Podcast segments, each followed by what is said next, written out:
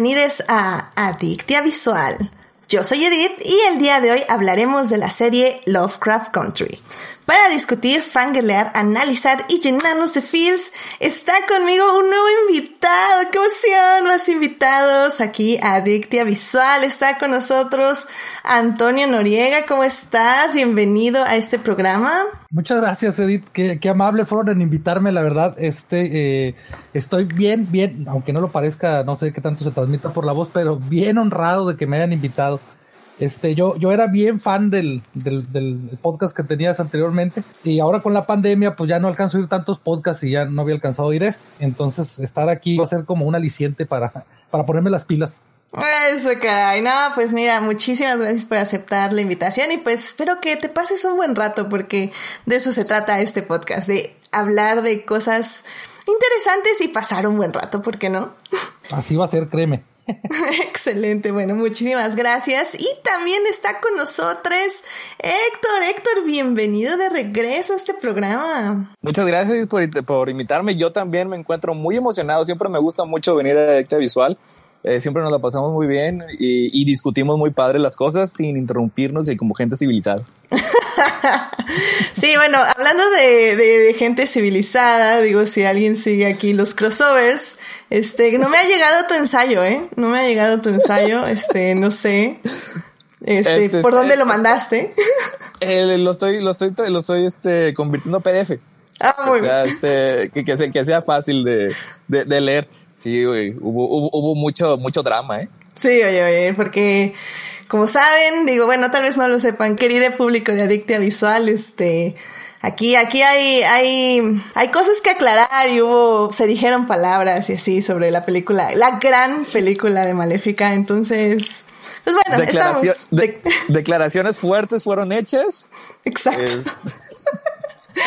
Discusiones se tuvieron. Se dijeron cosas, pero bueno, ya, ya nos arreglamos. Estamos en buenos términos, se podría decir. Sí, bueno, ahora estoy, estoy afuera, estoy en la ventana, está lloviendo. No, no puedo entrar, pero al menos, al menos estoy aquí. Llega el micrófono. Llega el micrófono, sí, tengo que gritar y hace frío y, hay personas raras en mi alrededor, pero está bien, no pasa nada. Me alegra, me alegra. Digo, mm, sí, eso pasa porque así es la vida. Pero bueno, querido público, antes de ir al tema que nos concierne, como siempre, hay que salvar lo que amamos.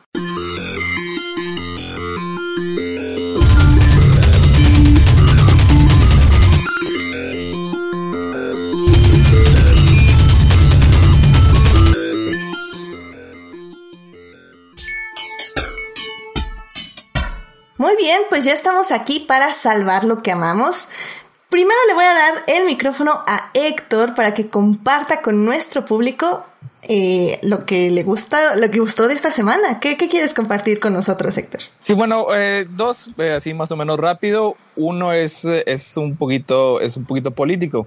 Este, en Chile hubo elecciones para hacer una nueva constitución, o sea, esto es importante porque la anterior constitución ya llevaba casi creo que 40 años, o sea, había sido eh, creada, instituida por Augusto Pinochet, que era un dictador horrible eh, que pues sí hizo sufrir mucho al pueblo chileno.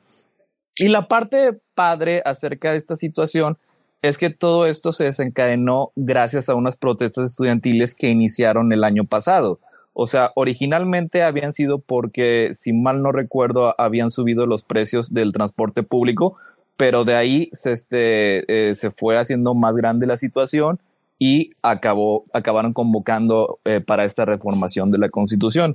O sea, es una muestra de que todas estas protestas, eh, todo este enojo que siente la gente, el ir a las calles a marchar, tiene efectos positivos, pueden realizar un cambio verdadero, no es este, no es nada más por divertirse o por lo que tú quieras, o sea, y de hecho es así como se genera el cambio, o sea, algunas veces se tienen que pedir las cosas tal vez no de la mejor manera, o sea, porque si lo pides bonito de tu casa, pues no te van a hacer caso, o sea, y hay que trabajar para esto y pues es, es, bonito ver que funciona, es, es bonito ver que se, se, puede, se puede hacer cambio. Sí, sí, sí. Sobre todo creo que lo, lo más interesante de todo esto es que, como dices, fueron protestas estudiantiles lideradas por mujeres feministas, chicas feministas, que básicamente justamente mostraron y, eh, ¿cómo se puede decir? Tomaron el metro y todos los torniquetes y estuvieron brincando sobre los torniquetes. Y pues sí, eso es como bien veíamos el anterior programa en vez de venganza, hablando de vez de venganza, pues es así como se empiezan con demostraciones y pues, pues sí, tomando las cosas y convirtiendo las, las propiedades en símbolos y destruyendo esos símbolos, ¿por qué no? Es que esas, son las maneras, o sea, esas son las maneras de, de, de generar el cambio. O sea, algunas veces digo, no se pueden pedir las cosas bonitas, o sea, porque eso lo que acaba ocurriendo es que no escuchen a las personas. Y si durante estas protestas, hasta a lo mejor las cosas salen de, de, de control, lo que tú quieras, todo eso es parte de lo necesario. O sea, por eso eh, eh, yo siempre trato de apoyar este tipo de cosas, porque así es como, así es como, como, como mejora la situación. O sea, y, y sí es, poco a poco y a lo mejor no siempre, pero hay que como quiera seguirlo siempre apoyando. Y todos los demás que se quejan, porque todos los que se quejan son los que se sienten beneficiados por el status quo. Y el status quo, pues a lo mejor ha sido muy este, cómodo para algunos, pero lo mejor este es uh, destruirlo. Amén a eso, amén. Ahora sí que es como el meme. Eh, de ese efecto dominó definitivamente. Protestas de, de mujeres de que subieron el precio del metro y todo termina en derrocar una constitución. ¿Por qué no? Qué bonito, o sea, esa fue una noticia que, que creo que, que, nos hizo sentir bien eh, a algunos. Excelente. Y el otro momento de la semana, ese es, ese es un poquito más nerd, fue eh, creo que de hoy que que se reveló que anunciaron el casting de Moon Knight. Es una serie que va a ser de Marvel y es este nuestro maestrazo Oscar Isaac, nuestro Poe Dameron del corazón. Y está bien padre ese cast. Sí, digo, yo no sé absolutamente nada de ese personaje, pero, pero bueno, cualquier cosa con Oscar Isaac evidentemente vale mucho la pena.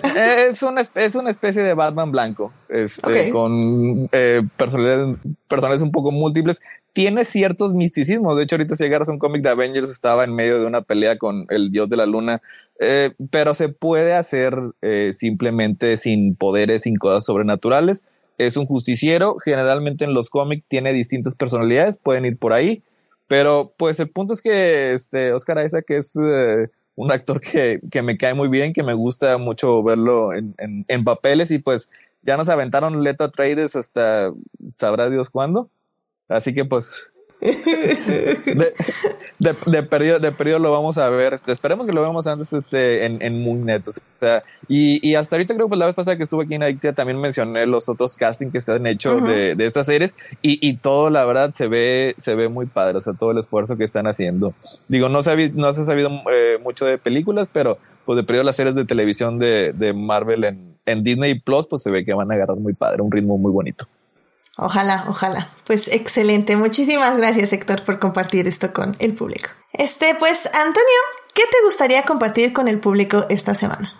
Pues mira, este, ahora que estoy oyendo a Héctor que se puso político, pues ya vamos a hacer dos, ya que el Q para hablar del tema. Este, obviamente las protestas de, de, de Chile y, y, el cambio de la constitución son un hito impresionante a nivel internacional. Eso tiene que poner a todo mundo de buenas porque te hablan acerca de cómo las luchas son precisamente para... mm, Es, es, es un mensaje de esperanzas, es un mensaje de, de, de, optimismo. Mucha gente los mira desde el punto de vista contrario. Entonces, en, en mi caso, pues el día de ayer en la ciudad donde yo vivo, que es Hermosillo, Sonora, se celebró una, una marcha para, para festejar precisamente el reconocimiento al orgullo trans.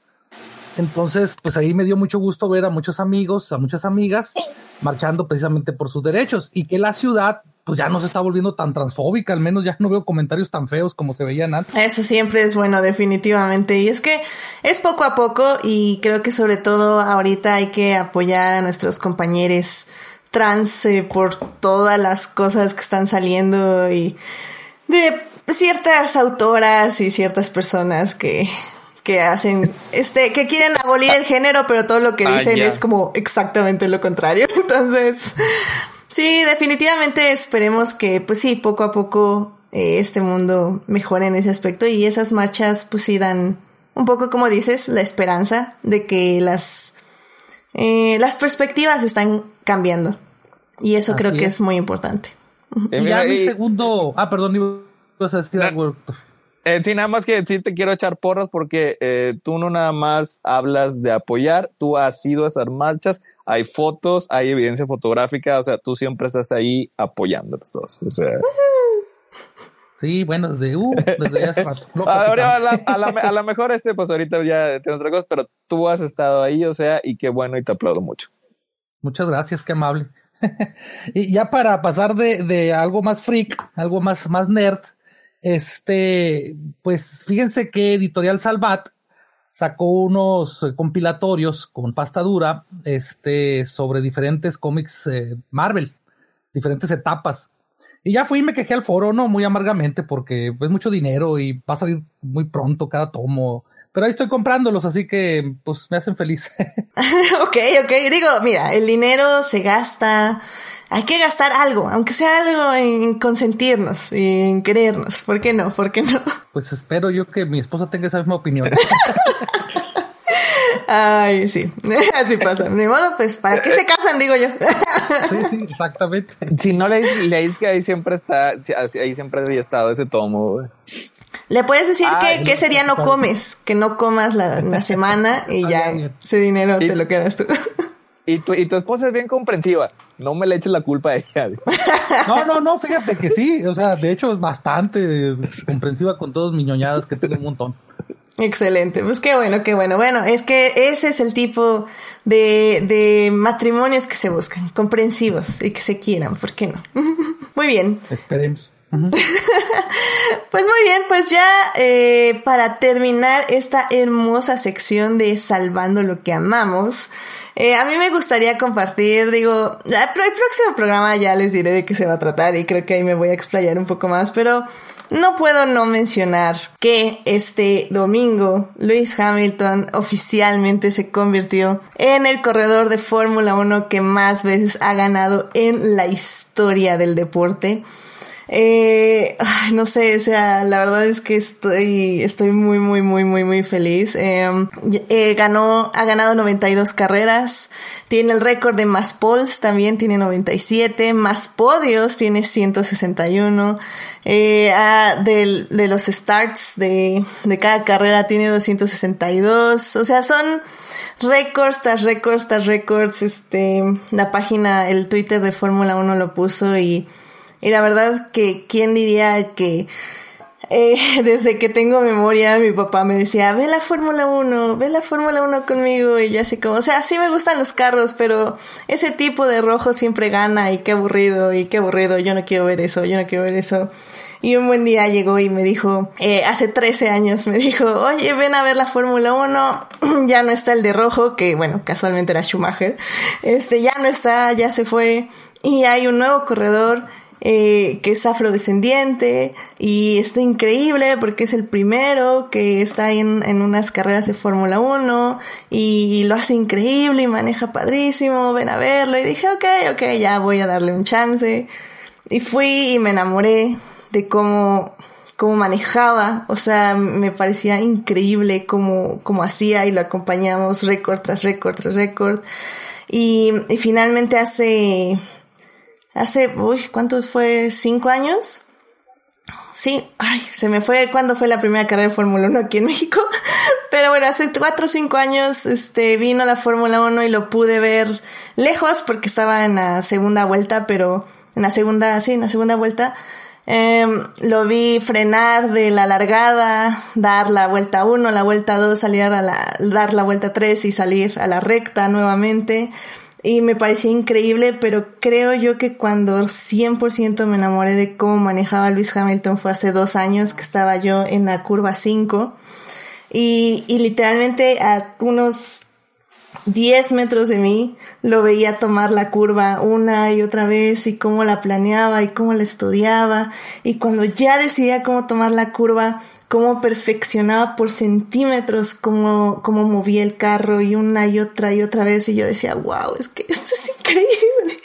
Y pues sí, o sea, la verdad, no sé, estoy muy muy contenta de, de haber seguido la carrera de este gran piloto y que resulta también ser una gran persona que se preocupa por bueno, este, pues por el medio ambiente, por los animales y pues ahorita sobre todo por el movimiento Black Lives Matter y, y pues ya, quería compartirlo porque amo a Luis Hamilton, es increíble y estoy muy feliz que ya la, la historia de la Fórmula 1 lo tenga escrito muy en alto su nombre y que pues vamos a tardar en volver a ver esto también eh, porque no es fácil eh, lograrlos. Él se tardó 13 años en, en hacer estos récords. Entonces, vamos a, los récords están hechos para romperse, justo como dijo Schumacher en su tiempo. Y en algún día algún piloto lo romperá también. O una mujer piloto. y pues estaremos ahí para verlo, ¿por qué no? Pero bueno, ya. Qué padre. Tenía que sacarlo. No, excelente. Ay, pero bueno, yo creo que con esto, ahora sí, nos podemos ir al tema que nos concierne, que es que vamos a hablar de series.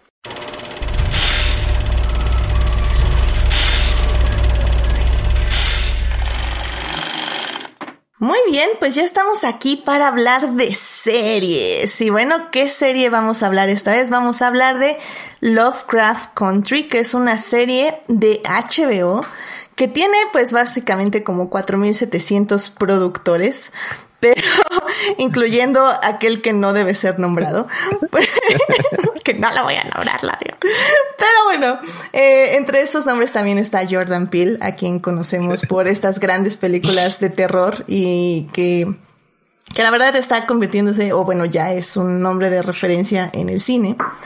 Y bueno, esta serie está desarrollada, o en la showrunner es Misha Green, eh, quien llevó esta adaptación de un libro a la pantalla.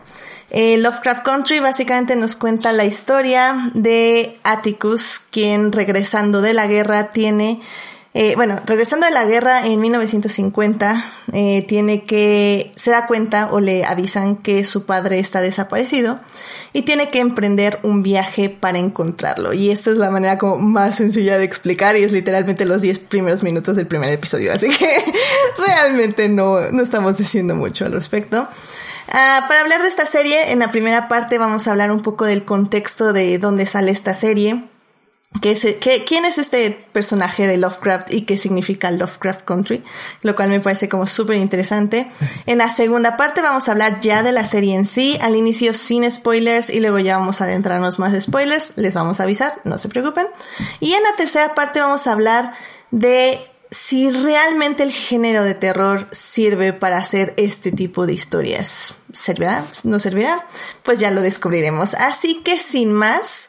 Vamos a la primera parte. It is not a donut hole, but a smaller donut with its own hole. And our donut is not a hole at all. Muy bien, pues ya estamos aquí en la primera parte de este programa para hablar de dónde surge esta idea de Lovecraft Country. Eh, evidentemente, primero tenemos que hablar de quién es Lovecraft y cuál ha sido su legado en no solo en el cine, sino obviamente en la literatura y en el género terror.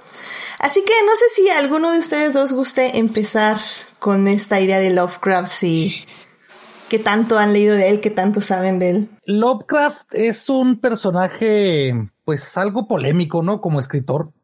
Este tiene, tiene cosas muy positivas, escribió todo a, todo un contexto hablando del horror cósmico, que, que era lo suyo, ¿no? Sus historias de horror cósmico son como lo, principal. Pero tenía un pequeño prietito en el arroz, por decir pequeño así entre comillas, porque realmente no es ni tan pequeño, pues tenía este detallito que era este racista. Y en muchas de sus historias se ve reflejado ese racismo, ¿no? De hecho, menciona hacia los monstruos o, a los villanos y, los describe con, con, una personalidad de una manera muy racista, ¿no? Para, para entender que se refería a un grupo poblacional determinado. Este es, es el principal problema que, que tiene eh, Lovecraft, pero a la vez, precisamente que, que, existe esta serie como Lovecraft Country, que ahorita vamos a platicar un poquito acerca de ella, pues le da mucho sentido, le da mucho sentido a, a esta situación. Pero, pero como, como escritor, y, y mucha gente le saca la vuelta, y en lugar de decir que era racista, dicen, no, no, es que él no era racista, es que él era anglofílico, ¿no? O sea que básicamente es lo mismo. Ándalos. no necesariamente es lo mismo, pero. No, bueno, sí. Es una forma muy, muy rebuscada de darle la vuelta. Es una buena maroma, ¿no? Sí, suena, suena que es como se dice, es una, un ejercicio mental, una maroma mental, podríamos decir. Totalmente. Y, bueno, y, es, y es muy, muy curioso porque pues ya vemos muchos fans de, de, de, de, este de, de, Lovecraft. Hay muchas personas que somos fans pero, pero es, es difícil a veces con, congeniar ambas, ambas partes, ¿no? Por un lado, la, la, parte del racismo inherente en sus obras, y por otro lado, este, pues, pues lo, lo, lo, lo bueno que era como escritor, la, la, la, forma en la que crea todo un género que, no se había visto todavía hasta esas fechas. Eh, como estaba diciendo ahorita Toño, eh, se le conoce más o, su obra más reconocida es el mito de Tulu. Es, eh, yo creo que el, este, si más o menos tienen un poquito de, conocimiento de cultura pop, lo van a hacer. Es, básicamente un pulpo gigante que está dormido debajo del océano.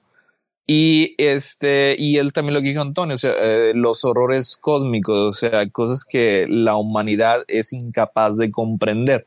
O sea, es el tipo de horror que maneja. O sea, muchas de sus historias son de ese tipo. O sea, y creó toda una mitología en el que existían estos seres que son más antiguos que el tiempo antes de la humanidad y que como quiera quedaban ciertos rastros en, en la Tierra y que este, eventualmente algunas veces se tiene contacto con la humanidad.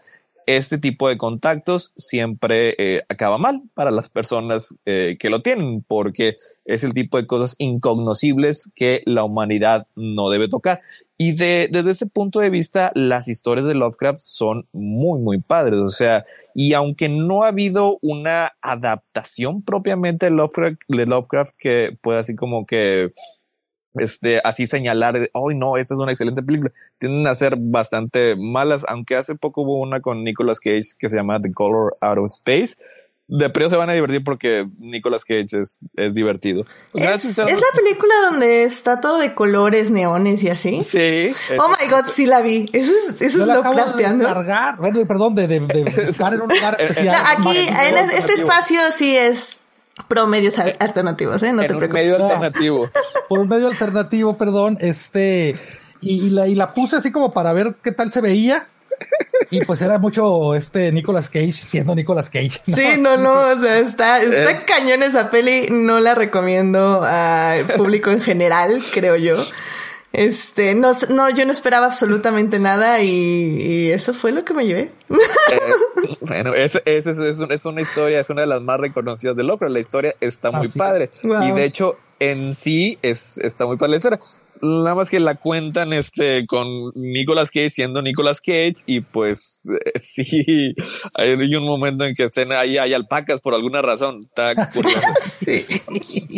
está, está, un, poco curioso historia es uno de los ejemplos y también este hay, hay, otros más o sea es ese tipo de el horror cósmico Esas son cosas que vienen del espacio fuera de nuestra comprensión y que siempre el contacto que tiene con los humanos acaba siendo terrible. O sea, es mejor definitivamente este, leerlo. Utiliza demasiado los adjetivos ciclopeano y no euclidiano, así que este es una manera de como de, de, reconocer una historia de, de Lovecraft. Que, es muy interesante el, el, hecho de que definitivamente, como dice Héctor, termina muy mal para los humanos, porque estos seres cósmicos vienen de, de otra dimensión o, vienen de algún otro lugar, ¿no? Que no, no son terrestres, pues. De, empezando por los nombres, son impronunciables. Eh, ya decía Héctor, el más famoso que es Cthulhu. Y que cada uno eh, menciona. exactamente. Cthulhu, el, el, el, caos reptante. Entonces, eh, simplemente si el nombre es difícil de pronunciar, toparte con uno de estos seres es completamente eh, y, pues algo que vuelve a los humanos locos. Entonces, en todas las historias de Lovecraft, no, no hay una sola historia de Lovecraft que termine de manera, que yo recuerde al menos, eh, que termine de manera positiva para los humanos. O sea, siempre terminan de una manera terrible para ellos. Y de hecho hay un juego de rol que se llama precisamente The Call of Cthulhu o Call of Tulu. Eh, Call, of Tulu, esa es, es, la historia, es de las más conocidas que tiene. Así es, y donde terminan, al final cuando terminas el juego, pues todos, el, el chiste del juego es que terminas loco, o terminas en un muerto, o en un manicomio, o en algún lugar así, ¿no? Ok. O por, ej- o por ejemplo, este eh, Guillermo del Toro lleva décadas tratando Ah. de hacer On the Mountain of Madness, las montañas de la locura, es de que es un una expedición que va en el, el Ártico, Antártico, uno de esos dos, y se encuentra precisamente rastros de una, de una de estas civilizaciones, de donde existían los dioses antiguos, los Elder Gods, antes de la humanidad, que fueron desterrados o están durmiendo o alguna cosa así. No aparecen directamente muchas veces en las historias, o sea, nada más hay cierto contacto telepático, este, o alguna visión, o un portal que se abre, que le da un, un ligero vistazo, este, ahí a, a estas, a estas otras dimensiones donde ahorita recién. Todo eso es muy padre. La influencia, te digo, no es en historias específicas que hayan sido adaptadas, porque generalmente tienen ser terribles, pero en, en muchos de los conceptos, sí, este, a lo mejor con otros nombres, con otras historias, libremente, así como que influenciadas es donde se encuentra el trabajo de Lovecraft. La otra parte es la que también dijo este Antonio. Era una persona increíblemente racista. O sea, Y, ah, ah, perdón, Héctor, justamente es que en el chat nos está preguntando Jorge Arturo Aguilar, que creo que va un poco de la mano con lo que decía Antonio ahorita. Dice, pero como que Lovecraft odiaba a todos.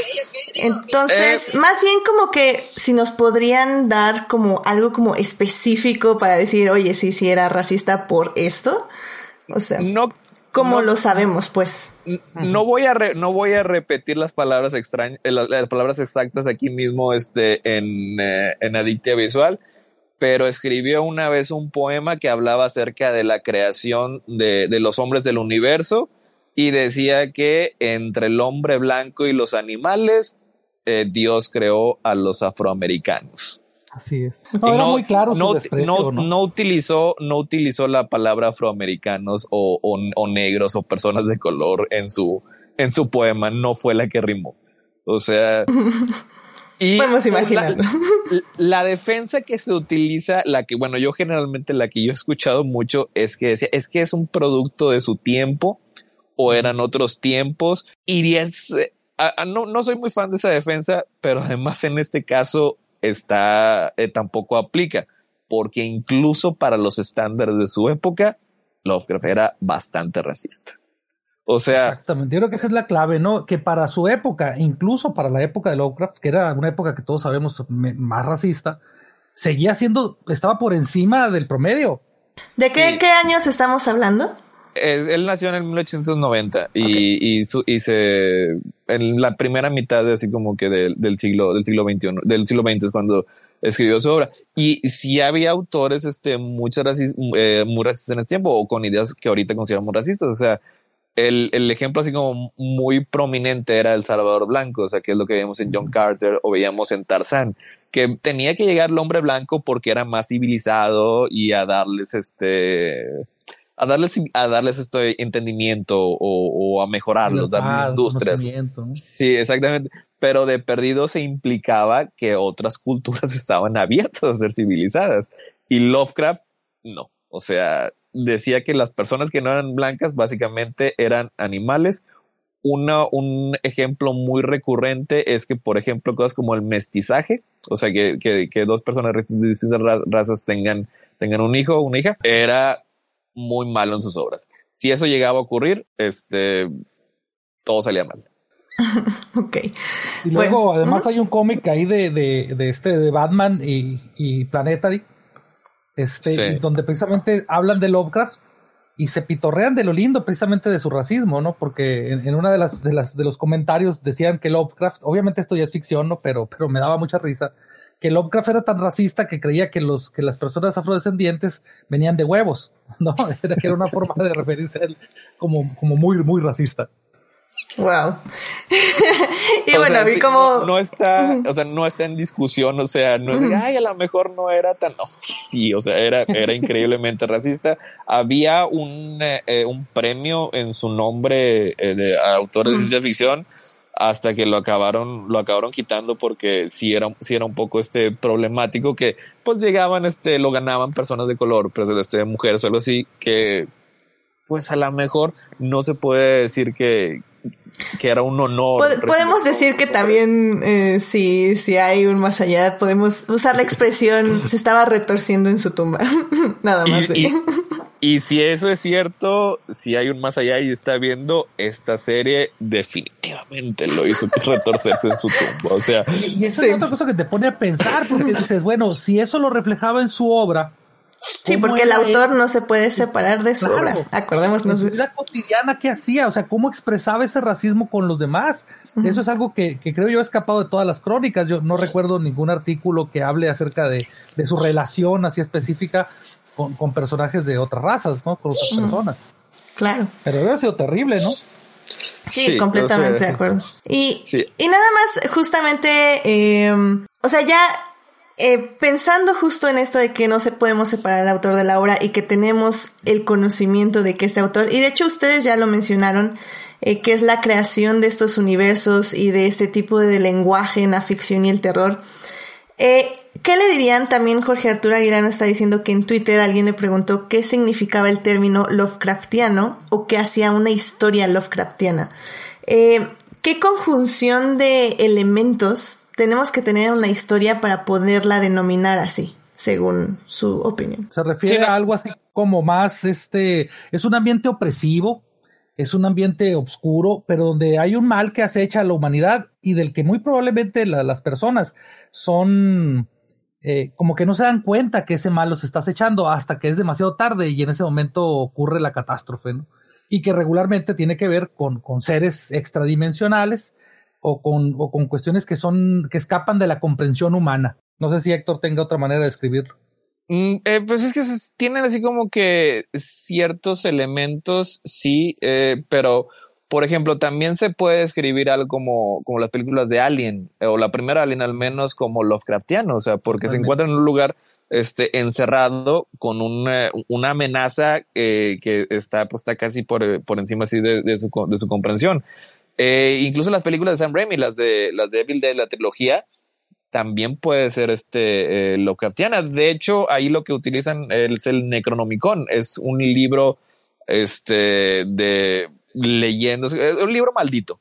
Eh, si alguna vez han escuchado la palabra Necronomicon, esa salió de, de Lovecraft. Y que no existe, digo, hay que aclararlo, porque mucha gente luego le dan gato por liebre, ¿no? o sea, existe porque alguien lo, volvió a escribir o le dio sentido ya después. Pero, pero la forma en la que lo, crea Lovecraft es solamente como un recurso narrativo. Y a raíz de eso, otros autores, creo que hasta Borges en algún momento lo llega a utilizar. Pero, pero así como que existe el Necronomicon, pues no que yo sepa. Y como ya está así como que este, eh, no creo que ya te tengan derecho de autor todavía, pues básicamente cualquiera puede utilizar el nombre. Eh, la serie de Ghostbusters se podría describir, como, como Lovecraftiana, de, con un toque de comedia y un poquito de absurdo, pero al final, en, en ya sea en, los original, el original o, en, el, en el, la película reciente, se están enfrentando a cosas más allá de, de nuestro plano, o sea, cosas que existen. La serie de True Detective en un inicio la describían como Lovecraftiana. La serie, la serie de True Detective, sí, porque de hecho este, también tomaba uno que otro concepto.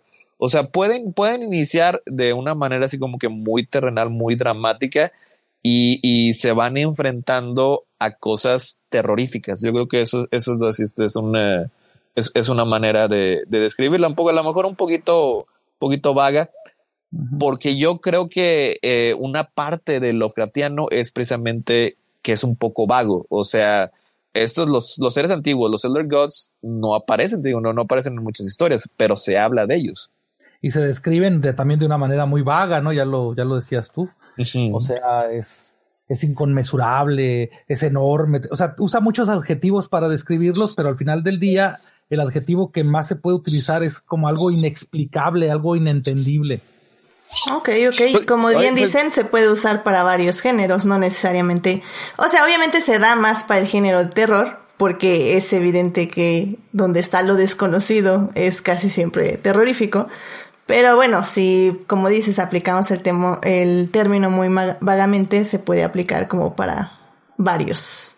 Ya, casi, casi como una película, no tanto un género, ¿no? De, de hecho, este eh, Riverdale lleva cuatro temporadas, este, así como que tentándonos con cosas Lovecraftianas y todo acaba siendo muy terrenal. Una vez recibieron una, una caja de, de, la Universidad Miskatonic. Ese también es un concepto de Lovecraft, es la, la universidad que estaba en Arkham. Ahí okay, viene el, okay. de ahí viene el nombre. Mejor lo conocen por el donde están los enemigos de Batman, pero era una ciudad. Ok, ok. Um, igual nada más, igual eh, Jorge Arturo Aguilar está preguntando que si The Mouth of Madness es también Lovecraftiana. Eh, Julián García le dijo que sí, pero no sé si ustedes tienen ahí como... No. ¿Cuál, es, ¿Cuál es Mouth of Madness? La verdad no estoy muy segura. A ver, déjame bueno, nada más este... Pues no le ubicamos, Jorge Arturo, pero ahorita te decimos. Al menos Julián dice que sí y yo tengo fe que Julián sabe. Pues mira, es, es, de, es de John Carpenter, no lo he visto, pero por ejemplo también The Thing, esa también se puede uh -huh. catalogar como, como Lovecraftiana. Excelente. Y, y pues bueno, o sea, ya yéndonos un poquito a la serie, eh, creo que es muy interesante, como ustedes están diciendo, porque tal vez no vamos a hablar ahorita 100%, pero el hecho de que se llame Lovecraft Country, creo que nos dice mucho que esperar, ¿no? Es, eh, y que creo yo, porque bueno, el, el, algoritmo de YouTube, ahorita que estaba haciendo como una investigación de la serie, me estaba jugando muy malas pasadas, porque solo me estaban saliendo reseñas de youtubers que odiaron la, la serie y que básicamente la odiaron Ob obviamente ya sabemos por qué, porque son muy sí. fans de Lovecraft en las dos partes.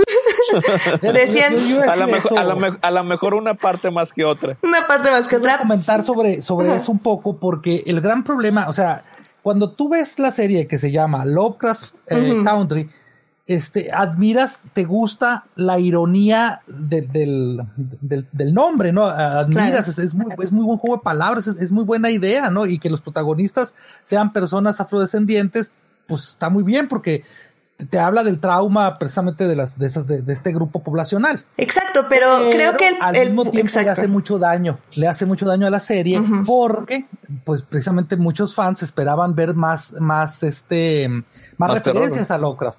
Exactamente, y, y, y creo que es que es muy mala muy mal momento para ser fan de Lovecraft porque como ya lo dije, todo el tiempo se habla de que va a haber una gran adaptación y nunca logramos tener esa adaptación. La de Guillermo del Toro tiene, uff, años. Yo, yo, creo que... Y de hecho esta, esta serie también tardó mucho tiempo en desarrollarse. El libro en el que está basada está eh, del 2016 y HBO inmediatamente compró los derechos en el 2017.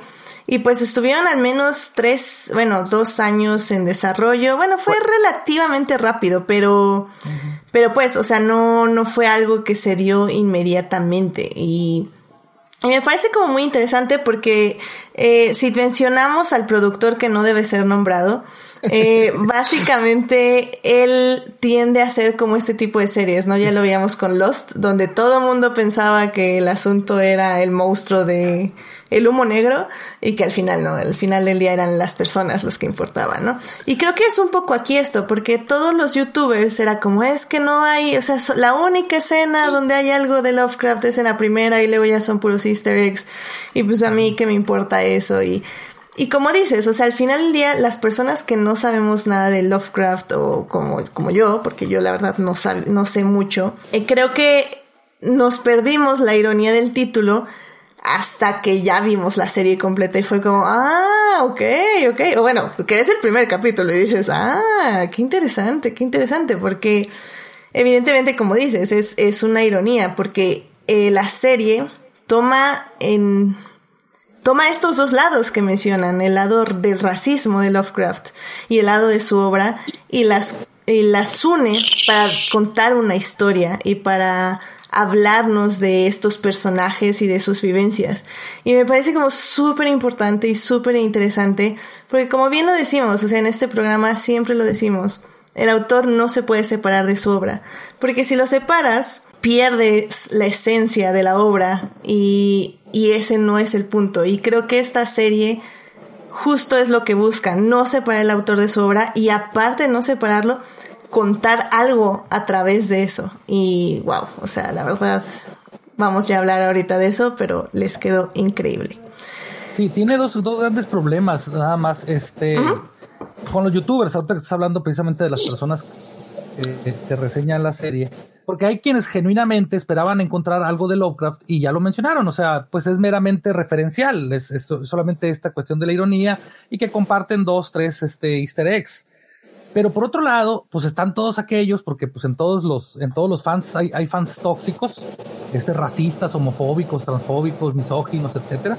Entonces, el hecho de que esté protagonizada casi siempre por personas eh, afrodescendientes es, es un choque cognitivo muy grande para ellos. Y entonces es algo que no pudieron dejar ir. No, Pues es- mucho trabajo.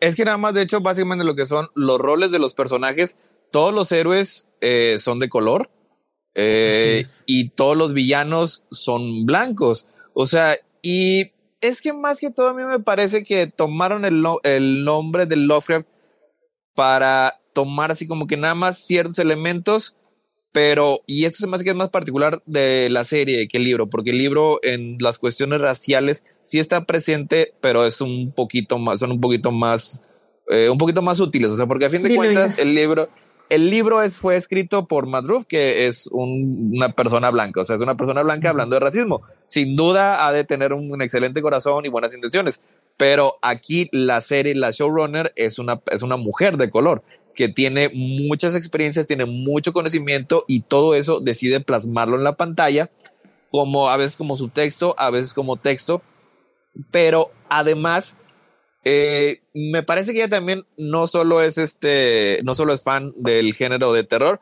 sino también de ciencia ficción. O sea, la serie al final acaba siendo un remix de muchas cosas que a mí me gustó mucho por eso. O sea, porque tenemos horror, eh, tenemos el horror Lovecraftiano, que es, es el primero, segundo episodio. Luego tenemos historias de fantasmas, tenemos ciencia ficción, tenemos universos alternos, viaje al pasado.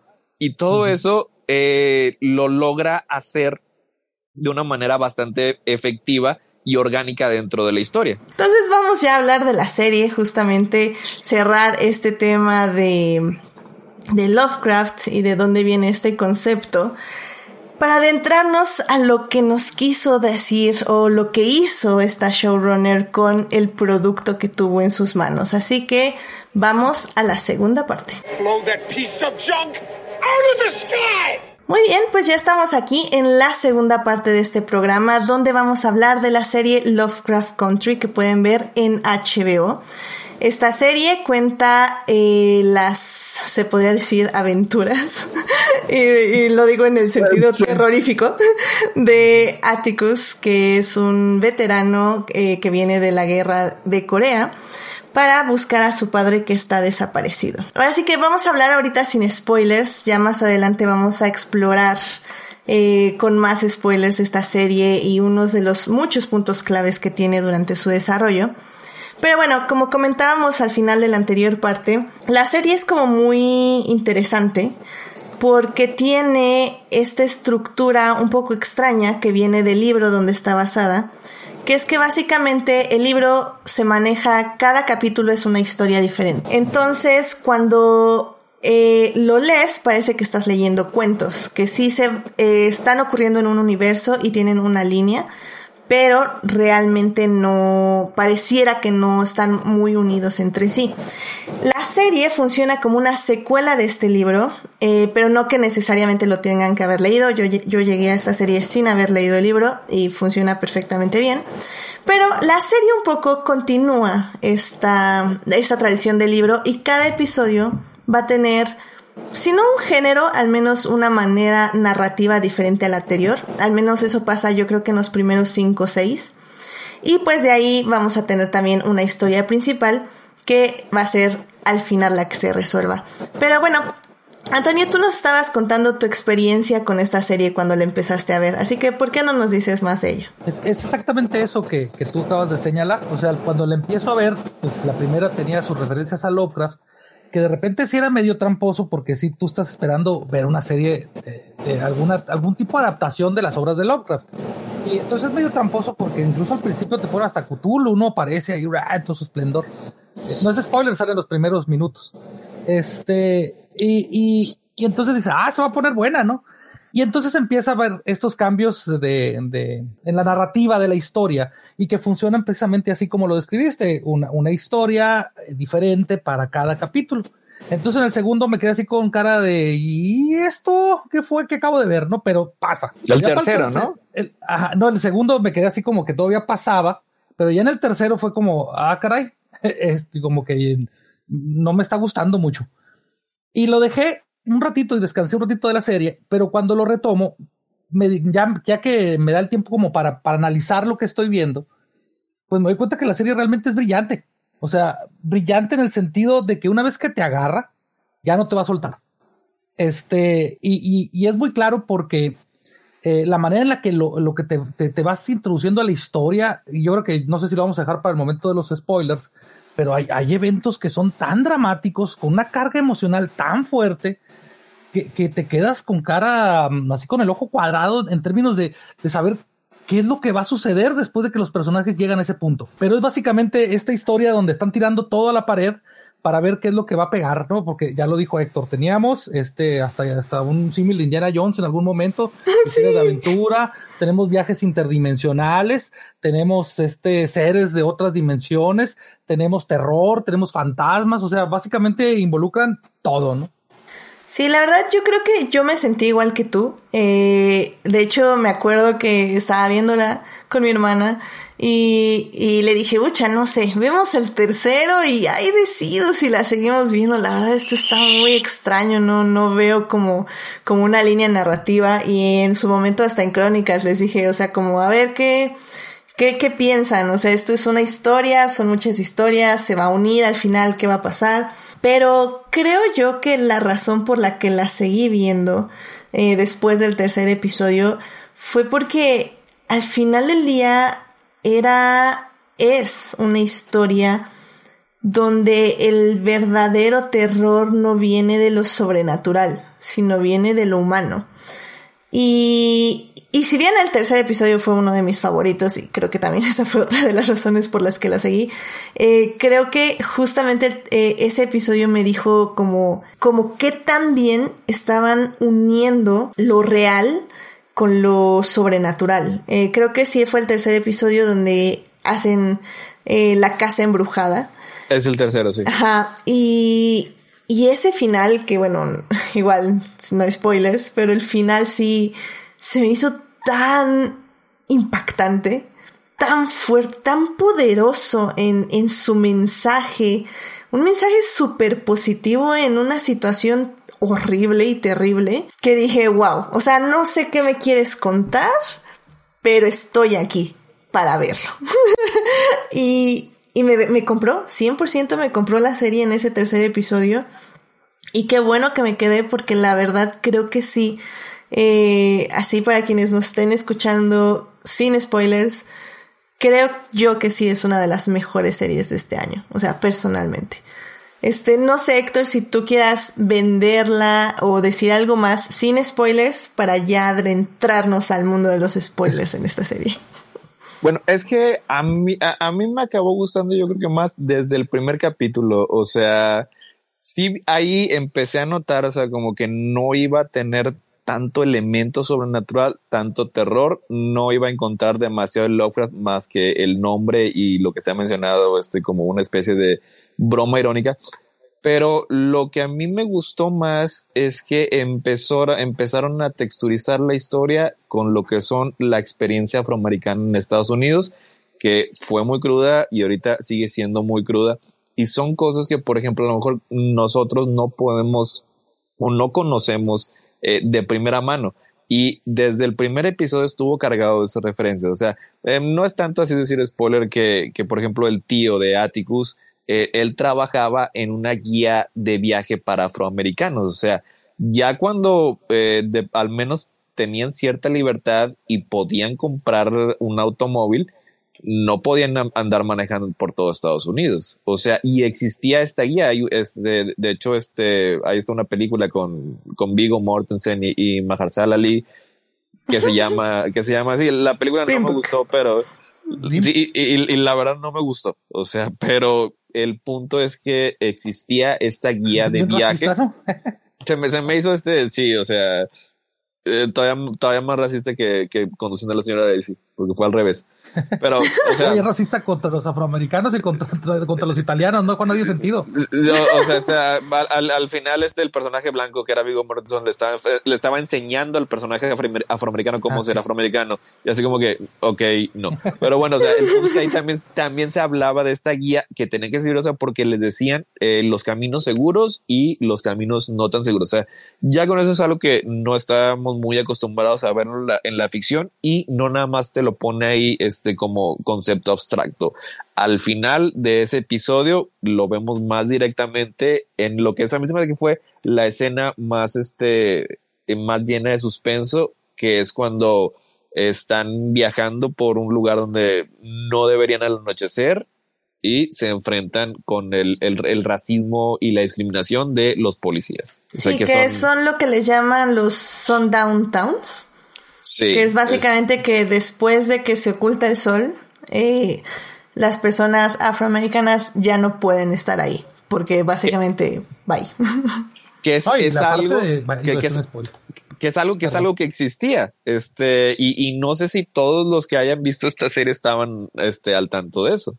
Y ya nada más, este, como nos, este, comprobó Watchmen, eh, y como también volvemos aquí a revisar más adelante, hay ciertas cosas que el público en Estados Unidos no conoce sobre su propia historia. Y este tipo de series eh, hace que, o sea, las muestran y les da visibilidad, que es algo que se me hace muy importante. O sea, y logra el balance entre la historia fantástica que te quiere contar y el texto y subtexto de comentario en el mundo real y demostrarlo esto al público. Eso fue lo que me, me gustó y dije, pues sí, sí, le iba a seguir viendo. Sí, sí, sí. Y, y pues sí, o sea, ya como para cerrar esta seccioncita dentro de la sección, eh, sin spoilers, creo que, que aparte de eso, o sea, eh, habla mucho sobre como el desarrollo de encontrarte a ti mismo dentro de, de ciertos contextos sociales, familiares, este, y mucho, ¿cómo se puede decir? Empoderamiento de cómo sobrevives ante situaciones complicadas moralmente o a veces pues, simplemente nada más complicadas, o sea, en, todos los aspectos psicológicos. Y, y el desarrollo, creo que una de las virtudes de esta serie justamente es el desarrollo de sus personajes eh, unos más que otros, definitivamente. No, no creo que sean perfectos desarrollos, pero, pero creo que cada personaje, y son muchos, em, tienen un gran desarrollo. bueno, más bien tienen grandes momentos. Eh, donde al menos definen cuál es su esencia como, como personas en, este, en ese universo. Y, pues sí, o sea, creo que vale muchísimo la pena este si, si quieren darle una oportunidad, realmente yo sí recomiendo al menos los tres primeros episodios para que se den una idea más o menos de qué va la serie y cómo, cómo va a tratar los temas. Y de ahí, pues síganla. Se va a poner raro y no van a entender nada, pero 10 de 10, excelente servicio. Así que ah, bueno. porque, porque sí, e, estructuralmente la historia tienes, tomas ciertas decisiones que a mí me parecieron riesgosas desde un punto de vista narrativo. O sea, porque te introducen ciertos conceptos y no te los explican, pero confía, confía la serie en que te vas a quedar viéndola, porque a final de cuentas, a lo mejor en ese episodio no, pero en el que sigue, todo queda perfectamente explicado, cruzan este, todas las T, todos los puntitos sobre las Is. Pero cuando aparecen ciertas cosas por primera vez y te quedas, ok, mm, ¿qué significan esos símbolos raros? Eh, ¿Por qué están viajando de un lugar a otro? Sí, o sea, sí, sí, sí llega a ser un poquito pesado, pero yo digo que pues, ahí este, sigan presionando play o dejen que su streaming ponga el siguiente episodio automáticamente. Yo iba a decir eso, ¿no? También de que es una serie que le pide demasiado a la audiencia y tal vez mm, pues no a todas las audiencias les gusta ser retadas, porque sí, sí te reta muy fuerte, eh, no solamente en términos del prejuicio y la discriminación, sino también en todos estos elementos fantásticos, este, como hablaremos más adelante en la parte con spoilers, pero, pero sí hay partes donde te pega unos saltos eh, de, narrativos en la trama que, que tú no sabes francamente así como, oye, ¿de esto dónde salió y por qué salió esto? Pero como dice Héctor, más adelante todo tiene sentido y es de las pocas series donde todo cae en el lugar donde debe de caer. Es como una pieza de relojería perfectamente bien afinado. Sí, creo que eso sí es importante y qué bueno que lo remarcaron porque efectivamente sí explican las cosas y creo que a mucha gente sí tiene miedo de que no se les expliquen. Pero, pero no, esta serie sí lo hace, eh, como dicen, cierra bien los círculos hasta el final. O sea, el final queda bien explicado por qué pasó todo lo que pasó y, y sobre todo eso, que las vivencias, por muy extrañas que sean, eh, marcan a los personajes y los personajes, los personajes reaccionan conforme a esas experiencias. O sea, no nada más se quedan ahí y se olvidan. Entonces, sí, al menos en ese aspecto estén seguros que no va a pasar. O sea, que, que sí, sí van a entender qué está sucediendo. Aunque en ese momento, cuando vean los créditos, no lo entiendan. Pero el siguiente episodio va a estar explicado. ese, el, el que no debe ser nombrado, nada más prestó su nombre, que no debe ser nombrado. O sea, no no tiene este su mismo ethos de caja misteriosa y que nada más introduce, introduce misterios y nunca te da respuesta porque es para los débiles. No, o sea, aquí la showrunner es Misha Green y ella sabe cómo contar una historia. Exactamente, exactamente. Ay, qué bueno, porque en serio que yo estaba con más así como, ¿qué hora se va a aparecer? ¿A qué hora se va a aparecer el que no debe ser nombrado? Pero no, ya, no se apareció, literalmente nada, dio dinero, dio, abrió la cartera, aventó el billete y dijo, para que vean que soy inclusivo. Y ya, y se fue. Entonces fue increíble. Bien, perfecto. Que, que siga haciendo eso. Pero bueno, pues ya vamos a hablar con spoilers. Eh, si ya no gustan escuchar esta sección, pues ya saben, pueden pasarse a la tercera sección de este podcast o a las recomendaciones de la zona, si es que hay. Y, y bueno, eh, o vayan a ver Lovecraft Country ahorita mismo en su servicio de HBO o en, 3. Pero bueno, en fin, pues sí, o sea, como decimos, eh, no sé, eh, ay Dios, es que hay, hay tantas cosas que decir y probablemente nos vamos a quedar muy cortos en, en ese sentido. Pero, híjole, ese, así nada más se me ocurre para empezar a hablar de, con spoilers, ese episodio de la casa, el episodio 3 con los fantasmas, oh my god, está, me, pareció a mí excelente. Em, sobre todo porque tenía este, fue el primer episodio también que yo sentí que era como realmente como de terror en el aspecto, en la estructura se podría decir. Pero ese hermoso final donde Leticia se eh, junta con, pues con los fantasmas de las personas que torturaron, de los fantasmas de las personas que murieron torturadas en ese sótano por un hombre blanco. Eh, ufa, o sea, no sé, fue cuando dije, no, no, esta serie en serio está buscando dar un mensaje. Porque antes lo habíamos visto, o sea, en el primer episodio cuando este policía llega y como bien dijiste Héctor, es la escena creo que de más suspenso en toda la serie, donde llega y les dice, no, pues es que, a ver, pídemelo bien y te dejo dar aquí una vuelta en U, este, al sur no llegas, al norte no llegas, ¿qué le vas a hacer?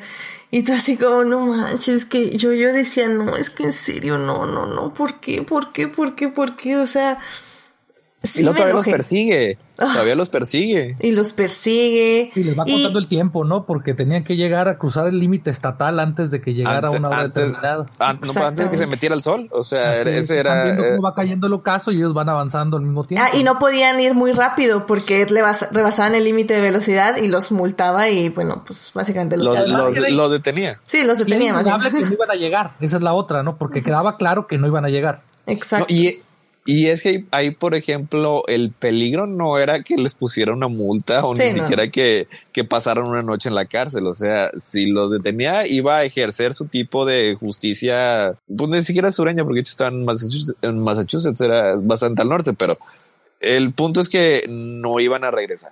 O sea, y es, es, es un peligro al que se tenían que enfrentar. O sea, porque uno de los temas principales, y que eso también tiene que ver con lo de la casa, es que no es nada más el, el, racismo o la situación que está ocurriendo en este punto, en este punto en particular en tiempo. O sea, todo eso es resultado de décadas de opresión. O sea, los espíritus de esa casa, pues, ¿cuánto tiempo llevan muertos? Ya llevan muertos un buen rato.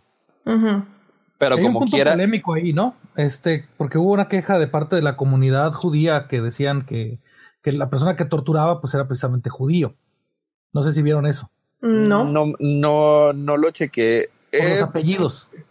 Mm, ya. Entonces había ahí como, como una polémica donde ellos decían que ya estaba también, pues están hablando de opresión, se están hablando de discriminación, pues que ya estaba, que ya estaba de más que, que se siguiera acusando a los judíos de hacer experimentos con los humanos, ¿no? Sí, que es, Mm. es válido, creo yo, pedirlo. Pero bueno, sabemos que pues en todo mundo y en todos lugares hay personas horribles. Así. Am, hay pero sí, sí. ciertas, Ajá. ciertas rencillas y como que ciertos roces entre esas dos comunidades en Estados Unidos, así que como que se entiende. El nombre del científico es, es Hiram Epstein, sí, es un nombre muy, muy judío. Este también es el, el nombre de este persona horrible que se suicidó, o dicen que se suicidó, se suicidó que Ujú. era un pedófilo que tenía su vida privada. Ujú. Eh, sí es, es un punto difícil que a lo mejor se tenía que tener un poquito más cuidado, pero pues en particular ahí en ese capítulo era la muestra de cómo pues, básicamente o sea, no, no le tenía ningún respeto a lo que era la vida humana de personas que no fueran blancas. Exacto. Y que al final del día veíamos que sus experimentos eran para que personas blancas vivieran para siempre. Porque na- Y- y básicamente me- están haciendo Frankenstein. Y, y es que de hecho ese, era, un, era un punto que, que me pareció muy padre y que me recordó también este a, a, a, um, a Get Out de, de el mismo Jordan Así. Peele. O sea, porque cuando la estábamos viendo, este, no sé si es en el episodio o en otro en el que aparece el, el jefe de policía, el Ujú. que es uno de los antagonistas principal de, de la historia, y que se cambia la camisa y uno se queda viendo y, y le, le regresamos varias veces, o sea, porque se vería, se veía extraño su torso. Ya después ya lo vimos y, y se veía más claramente en el, último capítulo de que allí lo que ocurría es que tenía un, torso de una persona afroamericana. Yo creo que porque pensaba que era más fuerte, lo que tú quieras. Que viene siendo lo mismo de esta hipocresía y doble estándar que se tiene con las personas afroamericanas. O sea, no se les da su justo lugar, pero pues tienen características físicas y esas hay que explotarlas. Vamos a ponerlos a, a jugar básquetbol o jugar fútbol o lo que tú quieras. Boxear. A boxear, sí. ah, pero exactamente, no o sea, se vayan a hincar porque entonces ya. porque, porque ahí Ah, no, existen, ofensivo. porque ahí existen problemas. Sí, Exactamente. exactamente. Que eso también es, es una parte eh, para la siguiente sección y es una muestra de cómo eh, metafóricamente se habla de este problema en el mundo real con algo enteramente ficticio como es eh, hacer un Frankenstein. Ujú. Yo, yo lo que quería agregar nada más, este, no sabía en qué parte mencionarlo y yo creo, no, no sé si sea aquí esta la sección. Todo mencionalo, mis secciones Eh, son para romperse. Pero ya estamos en esta parte. No, ya, ya en esta parte no creo que haya ningún problema. O sea, realmente la serie no habla tanto de los hombres afrodescendientes. Es una serie sobre las mujeres. Y ese plot twist lo tiene mucho más adelante porque te das cuenta que los personajes que empiezan a desarrollar y a crecer son precisamente las mujeres. En particular, las mujeres afrodescendientes. Porque de ellas es de las que se trata la historia. Y esa parte a mí me pareció increíble, aunque tiene este giros de tuerca donde hablan acerca de, de, vamos, vamos a decirlo de esta manera, son los diferentes tipos de discriminación que existen. Una cosa es que seas gay, pero otra cosa es que seas gay y además seas un gay de color. Una cosa es que seas este mujer, pero otra cosa es que seas una mujer afrodescendiente. O sea, cómo se van traslapando los diferentes niveles de discriminación y cómo los personajes que están en estas características están cada vez quedando más rezagadas en términos sociales. Porque lo que pasa es interesante con lo que es la, la villana principal de, de la historia, con Así Christina, Christina Brightwell, que ella es una, si es una mujer, es una mujer bastante blanca, muy acaudalada, y todo lo hace, o sea, todas sus acciones eh, dentro de la dentro de la serie no es este específicamente como parte de un racismo ideológico o instintivo como el que tienen los demás personajes que son claramente eh, malignos en ese aspecto. Eh, todo inicia porque ella no había, no, eh, su papá no le había dejado ser parte de su grupo oculto X mágico porque Los era mujer. borbotones. Los borbotones, los, los- no, los, este, los magios. No Los la, dejó ser, no, no la dejó ser parte de los magios porque era mujer. Así que ella eh, inicia su propio plan para obtener el poder. Que a final de cuentas, de ahí es donde viene como que el racismo y el comentario. Ok, a lo mejor no le tenía ninguna animosidad a Áticos de su familia, pero no le importaba este, particularmente. Y creo que eso, eso se ve justo al final, o sea, creo que ella misma, la actriz este, que interpreta este personaje, eh, ahorita les digo cómo se llama, este, ella dice que es a Billy. Ella estaba diciendo en la entrevista que se hicieron, eh, bueno, en el panel, comillas, comillas, que hicieron de Comic Con, en línea, ella estaba diciendo que su personaje es básicamente una Karen, una Karen de hoy en día. Pero no solo eso, sería una Karen feminista, el término que ella usó. Porque sí, ok, sí está luchando contra el patriarcado, sí está luchando eh, por que la consideren una persona, pero al mismo tiempo no le interesa en ningún aspecto que sea algo equitativo entre todas las mujeres. O sea, era para ella. Solo quiere que sea para ella, efectivamente. Y, y creo que eso sobre todo se ve al final. O sea, cuando tiene, está con esta Ruby, si no mal recuerdo, y al final del día la, la desecha de la misma forma que desechó a todas las otras personas con las que estuvo. O sea, es, es un personaje sumamente complejo en el aspecto que es muy egoísta, de que quiere que sean empáticos con ella, pero al mismo tiempo ella no va a ser empática con otros. Y, y es súper complicado. Y ese episodio, justamente donde... Ay, es el episodio de... A ver, ta, ta, ta, el Strange Case, el episodio 5, donde le da a Ruby esta pócima para convertirse en una mujer blanca. Ahí fue donde me agarró a mí, ¿eh? ¡Wow! ese, ese, me hace que fue mi, fue mi episodio favorito, o sea, porque tiene, tiene tantos, tantos niveles, tiene el, el, el, puro final sí está bastante brutal y pero o sea sí sí te toca este eh, eh, racismo te toca misoginia eh, acoso sexual o sea todo eso te lo deja en un paquete duro y difícil de ver no, y sobre todo todo lo que reflexiona Ruby, o sea, ella misma, digo, por si están escuchando, no han visto la serie y la están escuchando con spoilers, básicamente eh, Cristina, esta mujer blanca, le da a Ruby, una mujer negra, este, y con increíble voz y, o sea, personalidad increíble. Me encanta ese personaje. ella le da una pócima para volverse una mujer blanca y y Ruby sí la toma al, inicio, pues sí se choquea porque, pues qué fregados. Y digamos que quitarse el cuerpo de una mujer blanca esa pócima es un poco visceral, literalmente se la tiene que quitar de la piel, lo cual se ve increíble, por cierto, los efectos especiales están muy bien en esa, en esa transición, se ve increíble, cómo se va deshaciendo de las partes de carne que se van rompiendo en su cuerpo, ah, se ve increíble. tiene, tiene un, un, un, blending muy bonito, bueno, no, no bonito no es la palabra, sí. también hermoso no es la palabra, sí, pero bonito, muy bien realizado entre lo que son los efectos prácticos, o sea, porque hay partes que, son, o sea, es maquillaje, o sea, es algo físico y el CGI en el que hace la transición de una actriz a la otra. O sea, hay una parte donde se quedó muy bien. Eh. Se les cae la cara y se lo va resbalando por el cuerpo. Sí. Ah, o sea, se, les, cae la cara, o sea, y, inicia siendo una actriz y, y al final, pues obviamente es la otra actriz con efectos prácticos en medio, con CGI, este, para, para hacer la transición, que es lo, logrando de una manera muy, muy sutil, que es como al final cuando se acaba haciendo más padre ese tipo de efectos. Y bueno, pues todo esto va complementado justo con el dilema de Ruby diciendo es eh, todo lo que reflexiona cuando está en la piel de esta mujer blanca y ella dice es que cómo me mira la gente, cómo me siento, lo que quiero. Luego ya al final cómo cómo va perdiendo todo esto de, ahora sí que la euforia de ser blanca, se podría decir. Y va viendo también los otros lados, que es esta, como decían, esta misoginia dentro de las mismas mujeres.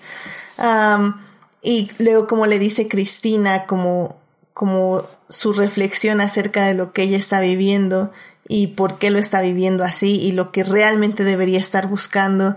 Ufa, es que todo eso sí estuvo, o sea, yo me quedé, bueno, es que esto es que esto es, es eh, o sea, quien haya escrito todo lo que están diciendo y todo lo que están viviendo esto, este personaje, o sea, tuvo que hacer terapias intensas. y bueno, o sea, al final del día, eh, la actriz, porque lo padre de esta showrunner es que dejó que sus actores y actrices tuvieran, aportaran mucho a sus personajes y también tuvieran vivencias propias. Y muchos de los diálogos que se dicen en este episodio eh, de la actriz que interpreta a Ruby, que ahorita les digo cómo se llama, ella misma los escribió y dice que tuvo que que reflexionar mucho porque de niña ella soñaba con ser una mujer blanca. Y de hecho pelirroja, esa línea de para la próxima me gustaría ser pelirroja, bueno, que lo hice varios capítulos después, es de la misma actriz. Entonces, ay, no sé, o sea, creo que ese episodio es muy fuerte y a la vez muy bonito y, y te pone a pensar mucho. Eh, la actriz se llama Wunmi Mosaku y, y wow, o sea, la verdad, hay tres, hay tres mujeres ahí la, en la serie que a mí me parecen que, básicamente es, la historia, ¿no? La, historia detrás de la serie son estas tres mujeres.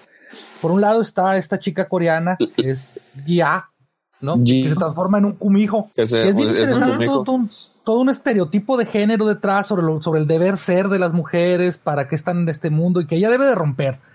Por otro lado tienes a Rubí, como ya lo mencionabas, y la mismísima Cristina, es exactamente, pasa exactamente por lo mismo, por el mismo análisis. Es una chica que, que por ser mujer, pues es considerada ciudadana de segunda y, y, tiene que luchar para, para obtener la magia, que es a la que tiene acceso, tiene que luchar para tener poder, pero la manera en, que en la que lo ejecuta ese es el problema principal, ¿no? Es que porque, este, hasta cierto punto ella también es, es, oprimida, o sea, por eso ella utiliza, ella utiliza la, la, poción para convertirse en un hombre eh, blanco rubio, o sea, es ir por la vida en easy mode. O sea, porque precisamente ella sabe de eso, o sea, no todos los niveles de discriminación, de discriminación son lo mismo, o sea, sí también es discriminada ella, pero no se compara a lo que Atticus ha sentido o ha sido discriminado, que a su vez no se compara a, la discriminación que, que, Leticia o que, o que Diana ha sufrido. Y también, también tenemos este, la discriminación o el odio que sentía Monrose al haber estado durante el closet toda su vida. O sea. La historia de Hipólita. La historia de Hipólita. La, eh, descubre todo un, cometa, ¿no? Y que este Hipólita se me fue. Diana era, eh, Diana era la hija. Sí. no, sé si, no, no, sé si eh, sea una, una referencia porque sí. Hippolyta es, es, la, la, mamá de Diana de Wonder Woman. Se, me hizo este muy, muy para, o sea, yo creo que sí es referencia. Y esa Lita también es este, es, es otro personaje muy importante que tiene todo su episodio para lograr reconciliar los distintos papeles que tiene en su vida. Ese episodio me encantó. O sea, recuerdo que empezó y y fue así como, what the fuck is happening? o sea, realmente es muy, muy extraño, pero conforme ella misma fue reflexionando en sus distintos papeles, quién era, quién es en su vida y cómo se había limitado psicológicamente, cómo se había impuesto papeles que no quería y cómo va eligiendo quién es. De hecho, el episodio se llama I Am eh, ahorita les digo si es el 7, si no mal recuerdo. Sí, eh, creo que es, es el 7, es el episodio 7. Es, es el episodio, siendo yo, más extraño. Es creo que de los que mencionas que, que sí apuestan un poco en que vas a regresar al 8 porque el 7 fue una locura. Pero como todos los episodios, creo que el final cierran muy bien. O sea, las conclusiones son muy hermosas en muchos aspectos. Y, y justo que al final y, y por Laila es eh, elija, ella diga, es que ah, elija, yo quiero, yo también soy madre. Wow, o sea, dices, no, en serio, qué bonito. después de haber experimentado los distintos papeles y distintas facetas que tiene su vida. O sea, y ese episodio me gustó mucho. Ese es casi 100% ciencia ficción y es uno de los episodios más difíciles que, que confía la audiencia. O sea, sí, yo sé que nosotros no pasa un día sin que leamos una historia en que viajes de un multiverso a otro, pero al público en general, pues sí, este multiversos, distintas versiones, distintas líneas de tiempo, a lo mejor pueden ser un poquito más difíciles de digerir. Y estuvo muy padre la manera en la que lo contó. Sí, sí, fue, fue increíble. Y bueno, eh, hemos hablado mucho de los personajes alrededor de los dos personajes principales. Porque, Los dos personajes principales. que sí, este, como ven, querido público que se quedó a los spoilers y no ha visto la serie, eh, hay, hay mucha riqueza y hay episodios dedicados a personajes, entre comillas, terciarios, eh, porque no, no son tan terciarios como pareciera ser. Pero bueno, nuestros dos personajes principales son Atticus y Leticia. Eh, Atticus eh, básicamente está esta línea, esta es- línea narrativa donde nos cuentan que él es el hijo de un tipo superpoderoso blanco. Es, es el nieto, ¿no? Es, Es, es, es el tataranieto. Es, otra es, como tataranieto, alguna cosa así, que es también una parte muy interesante de la historia porque habla de, de, de- de la opresión. O sea, eh, su tatara a- abuela, bueno, lo que era, era una, era una esclava. O sea, que había sido, que había sido violada por el, el, soy muy feo, su dueño. O sea, es bien horrible referirse a, a- a personas con estos, con estos, este, término. términos, pero, o sea, y eso era algo que obviamente ocurría mucho, o sea, tenía un nombre, se le llamaban este niño de la plantación, o sea, que era ya sea por el, el jefe de familia o uno de sus hijos, eh, violaba a las esclavas y pues sí tenían hijos y, y así seguía, así seguía la historia, y es descendiente de uno de ellos, o sea, que es, es, es una muestra, o sea, si ahorita en Estados Unidos, pues obviamente hay, hay descendientes de, así como él, como, como el personaje de Atticus. Sí, de hecho hay hubo una historia que leí la otra vez de, de un, un descendiente que decidió comprar, o bueno, más bien pudo comprar la misma casa donde estaba la plantación donde nació su tatara tatarabuelo o abuela. Y, y es, hablaban justamente de reapropiarse de lo que en teoría les pertenecía, el legado que les pertenecía. Y es que lo, lo interesante justo con el personaje de Atticus es que estamos constantemente cuestionando esta idea de legado. De, ok, esta persona no me considera parte de sí, pero al final del día él, o sea, este tatarabuelo raci- racista, violador, etc., eh, es parte de mi, de mi historia, porque finalmente provengo de ahí. Pero eso qué significa para mí y qué significa para, para también mi descendencia. Y, y lo interesante de Atticus es que si bien es un personaje como un poco sencillo, se puede decir, Vamos a decir que es, un- es- es como que el más planito de ellos. O sí es el más plano, pero porque tiene demasiadas cosas que pasan a su alrededor, siento yo. Pero porque el personaje es estoico, ¿no? O sea, lo- tiene que ver con esta historia del papá y él, o sea, la relación entre él y el papá. No, es La serie no es nada sutil, ¿eh? La serie no es nada sutil. Si nada más ve los apellidos, los personajes eh, afrodescendientes se apellidan Freeman. Freeman, y, y los blancos son Bright White, ¿no? O sea, incluso esto que están mencionando lo repiten en el último capítulo cuando el, el, el, el, el tatara- tatarabuelo blanco le reclama a la esclava, a la tatara- tatarabuela, que le roba la magia. Y le dice, no puede ser robo si tú se la robaste a alguien más. O sea, la serie es muy, muy, muy clara, muy reiterativa eh, eh, con respecto a la historia que quiere contar y, y, la, y la, la actitud, la forma en que eh, Atti- Atticus es, tiene que ver con esta historia del papá, quien a su vez también tiene una historia bien trágica con su propio papá. Entonces, es una historia sobre el planteamiento de la masculinidad, de la propia masculinidad y la manera en la que hemos aprendido a ser hombres. Exacto. O sea, y el propósito final de la serie en ese punto es romper ese ciclo. Así es. Exactamente. por- Eso es lo bonito. O sea, por- porque de ahí, de, ahí, de ahí es donde venía. Ya, perdón. No, no, Edith, no. No. No. Es que No, tuve es como una regresión, lo Do not- ustedes, o sea, Do no not ustedes, to pero la- Star Wars. Do not Star Wars. La parte donde yo sentí que se me enchinaba la piel es precisamente donde se reafirma esta parte, donde viajan precisamente a, a, a esta. um, Ay, se me olvidó el nombre del pueblo, perdónenme. Ardam. Donde, ¿Ardam? eh, No, no, no. Tulsa. A Tulsa. a Tulsa. Sí. A Tulsa, sí, Sí, ufa. sí, sí. que, por- se, por- que se reencuentra el papá y que a través de están viendo Atticus y cómo trata a, a su papá, ¿no? O sea, A- a cómo lo, cómo lo, cómo lo, cómo lo Este, trataba su papá. O sea, cómo lo hizo que y, se y entonces sintiera. O- entiende en ese momento, o sea, sabe de dónde viene toda la situación y se ve sin decirlo como si perdonara a su papá, o sea, como, como que entiende toda la situación, por qué era como era, qué hacía, por qué actuaba de esa manera, y ahí es donde se rompe precisamente A mí, a mí, francamente, esa escena, todo, todo la, todo, toda la, todo, todo, toda la escena de Tulsa me parece maravillosa, increíble. Si solamente pudiera recomendar un capítulo, recomendaría ese.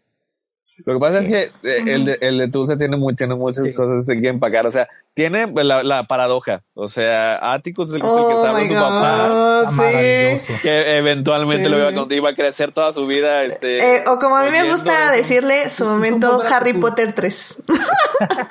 Te agujeteo. Exacto. Eso, eso estuvo bien padre. Lo que dice, lo que dice Toño, o sea, que es en ese momento se- porque no entendía a su papá. Sí, Monros tuvo unas actitudes, actitudes muy terribles y terrible. se tiene que responsable. O sea, es también eh, es, es responsable de ellas, Así es. pero no eran, este, no eran de la nada y sí genuinamente él, este, él amaba a su hijo y yo creo que es muy importante y muy bonito que Atticus, pues básicamente decir- de- decide, decide darle una segunda oportunidad de ser el papá que siempre había querido ser. Con su Estuvo propio bien, güey. hijo. Ah, Eso estuvo bien bonito. El abuelo que debió ser. ya sé. Que, que, ¿sabes? Me parece como muy triste el final de Atticus. O sea, lo entiendo y entiendo que es necesario y también entiendo que esta serie usa la resurrección mucho. Entonces, o sea, no hay como problema en ese aspecto. Pero, pero híjole, es, es como, es como súper fuerte, sobre todo que desde que regresa Atticus del futuro, él, él ya sabe que va a morir y, y desde ese momento creo que si el personaje, como dice Antonio, era estoico, bueno, o sea, desde después de eso ya es súper mega estoico, o sea, ya es 100%, 100% el mártir que, que estaba diseñado en ser. Tan es así que lo crucifican. Sí, No- literal. Puede decir esto, o sea, como ahorita estaba diciendo Toño acerca de cómo que está, está hablando de la masculinidad, o sea, él tiene el papel que tiene que desarrollar para salvar a su familia y básicamente lo hace, no se la pasa quejándose 14 episodios como Barry Allen en Flash. Exacto, exacto, exacto. No, y la parte donde se reencuentra con su mamá, porque están en, en- en- están en una especie de como de limbo, donde se, a través de la magia vuelve a encontrar a su mamá, se le recarga en las piernas y le dice, mamá, no me quiero morir. Está bien impresionante, porque Oh ya God. sabes ahí que se va a morir, o sea, ya te lo dijo. Pues sí, ya tenías la idea de que se iba a morir y ese también está muy padre, o sea, porque también nosotros somos igual de reiterativos que la serie, o sea, es una historia sobre mujeres de color Así es. tomando el control y la agencia de sus propias vidas en contra, sí, del patriarcado, de las personas blancas, de los que tienen el poder. O sea, y no es algo de nada más el presente, así como han sido oprimidos por generaciones, esto es algo que se había estado gestando desde hacía mucho tiempo. Y, y eso justamente nos lleva a Leticia, que es la otra protagonista de esta serie, que, que creo yo también es un poquito igual de plana del personaje eh, que Atticus, pero en ella recae el peso de la serie al final. Y creo que eso, como ustedes están diciendo, se me hace súper interesante. Porque sí, sí tiene este problema con su familia, que ha sido la oveja negra, y tiene como este enojo y esta rabia que expresa en muchísimas formas. También tiene mucha iniciativa y es una persona que no acepta un no por, por respuesta. Pero al mismo tiempo también, o sea, creo que se deja un poco llevar como por la marea de acontecimientos. Y al final eh, es la heroína naciente. Es la, la persona en la que va a caer no solo el legado, sino la nueva maternidad, se podría decir. O sea, es, o sea, si, si Atticus es un mártir, o sea, ella es, es su legado, o sea, es, es el, Salvadora. es el Ella es la, eh, ella es la que eh, este, revivió. Exactamente. salvadora, pues. Es la salvadora. Sí, sí, sí. Es la Mesías. Sí. De hecho, al final te lo deja muy claro cuando le dice, no solamente te retiré la magia, ¿no? Le dice a Cristina. O sea, le retiré la magia a todos los hombres blancos y mujeres, a todos los blancos. a- todos los blancos. ¿no? A todos los blancos. Entonces, eh, desde ahí te das cuenta que, que entonces los únicos poseedores ahora de la magia, pues son las personas. Personas de color.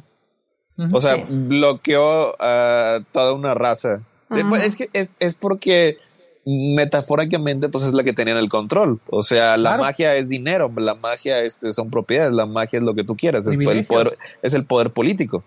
O sea, ellos habían sido los poseedores de esos, de esos elementos durante cientos de años. Y, y es justo lo que se discute, ¿no? O sea, de cómo se usa el poder.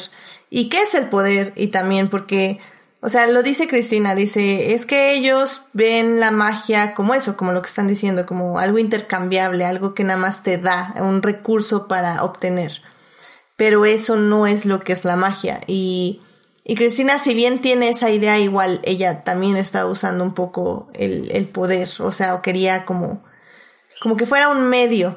Y, y obviamente, pues Leticia y Atticus y pues toda, todo la las, este, más bien los antepasados, em, buscan eh, revertir esto, darle un poco, no de ventaja, porque es casi, casi como level the field, ¿no? Como que ya si nosotros nada más tenemos la magia, podemos empezar a tener algo de e, e, equality, de equidad. Equidad. Equidad. Y, y eso está como también súper interesante. No sé si han oído si va a haber segunda parte o qué va a pasar aquí. Porque No sé. ¿Quién sabe, ¿Qué- verdad? ¿Qué, le- qué Yo les no pareció? ¿Qué les pareció el final? O sea, porque sí lo, lo estuve discutiendo un poquito con Jimena. A lo mejor fue demasiado brutal que, que Diana haya matado a, a No Cristina en ese final. A, mí- Creo- a mí esa parte fue la que menos me gustó. O sea, llega con su brazo mecánico. Bi- que- biónico, Sí. está bien, que, está- que está bien, que está bien padre. O sea, está, está Eh, muy No, padre. hasta, ahí vamos bien, hasta ahí yo lo veo, que llega con su mascota, este chago- chogot, así, Ujú. padre, así, a mí me gustó mucho, pero yo pensé que su, re- su resolución de su arco iba a terminar de otra manera, porque finalmente termina matando a Cristina y dices, ¿por qué? O sea, ¿por qué mata a Cristina? ¿Por qué ella? ¿Por qué entre todos los personajes tenía ¿Por que qué, ser por qué ella? tenía que ser ella? ¿Por qué tenía que ser de, de esa manera? De esa manera tan violenta cuando básicamente este ya, ya está, pues ya estaba a punto de morir. O sea, Sí, salió de la Eh, nada, ¿no? Creo, Porque- creo que no sale de la nada. O sea, creo que el problema un poco de Diana es que ella tenía eh, todo este enojo, o sea, de haber perdido a su papá, de que su madre la abandona, eh, de que vio a morir a su amigo. O sea, ya tenía mucho enojo acumulado. Y creo que es un poco, creo que sí, o sea, el final no lo manejan de esta manera, creo que lo manejan más como wow, impresionante, pero pero sí me recordó a mí de esta frase, ay, es que the hate you give.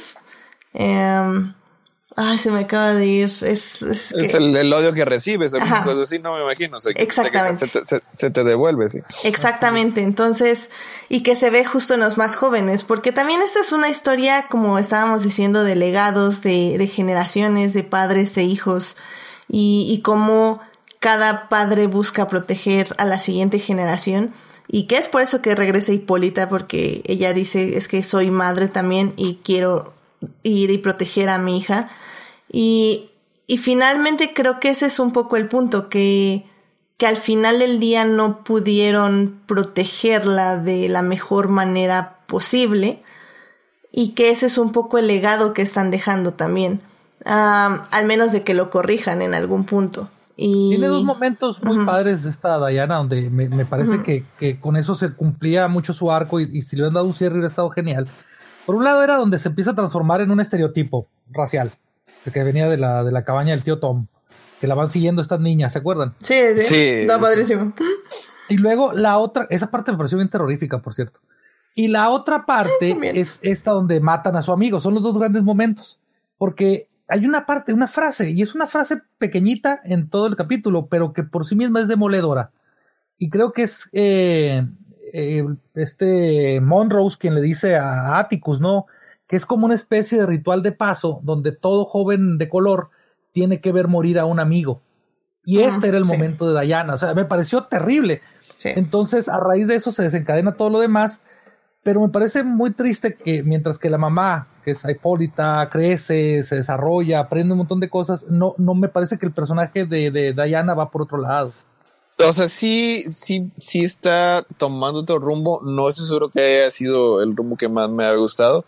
Eh, y como referencia, el amigo que de- al que va en su funeral era Emmett Till, es una persona real. O sea, sí lo mataron en un viaje en, eh, creo que fue en Mississippi, era de Chicago.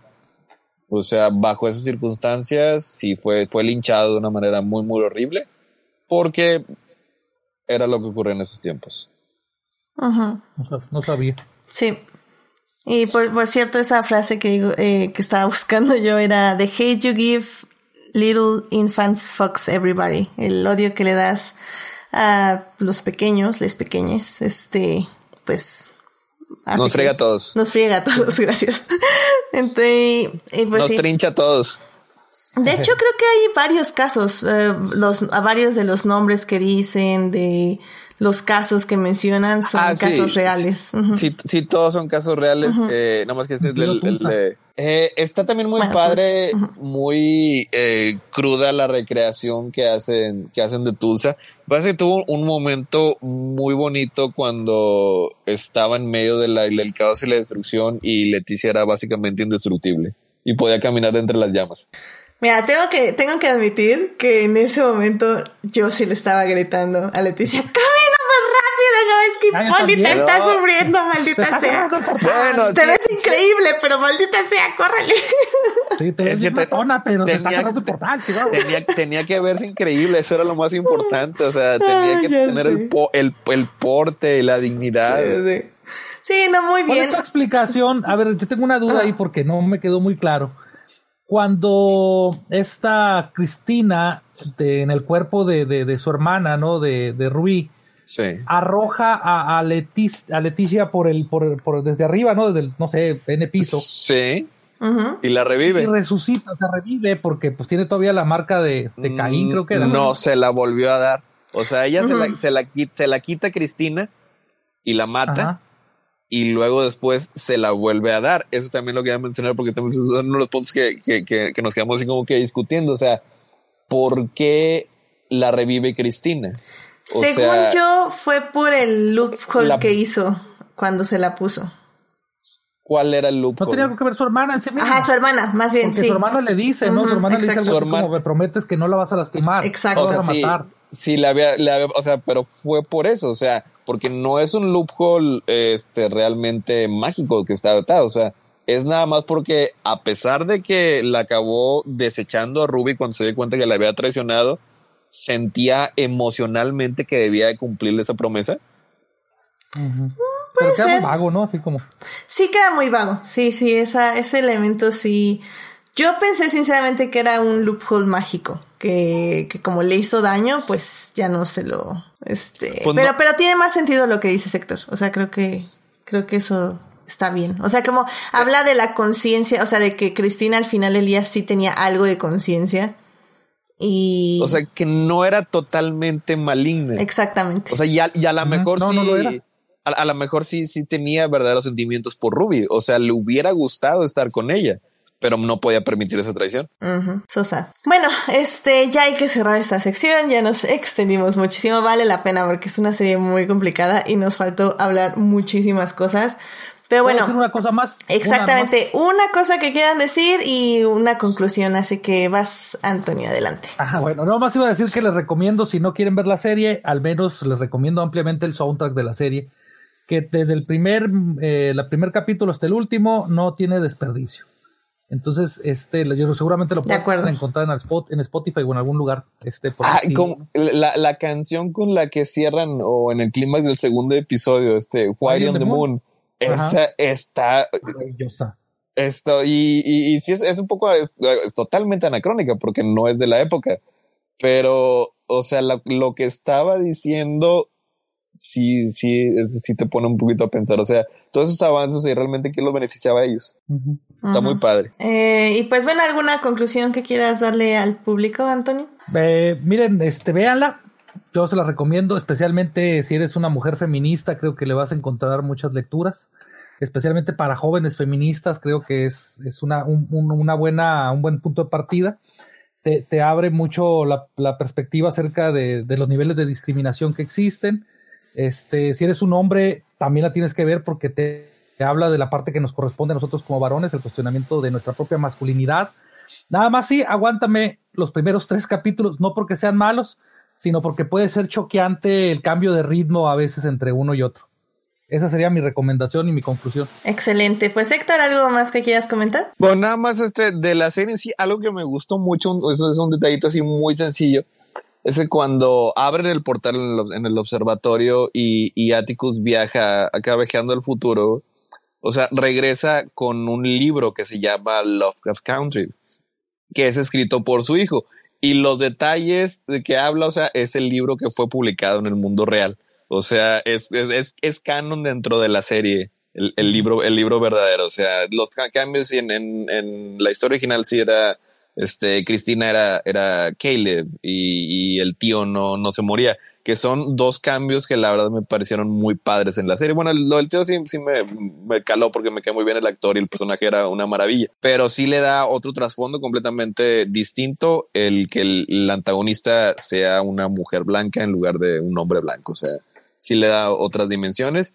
Y eh, sobre, el, sobre la serie, así como que comentario final, si son los que, el tipo de personas que le interesa el contexto social, cómo afecta el racismo y la discriminación, cómo ha afectado desde un punto de vista histórico y cómo afecta ahorita en las generaciones actuales, esta es una de las mejores series que pueden ver.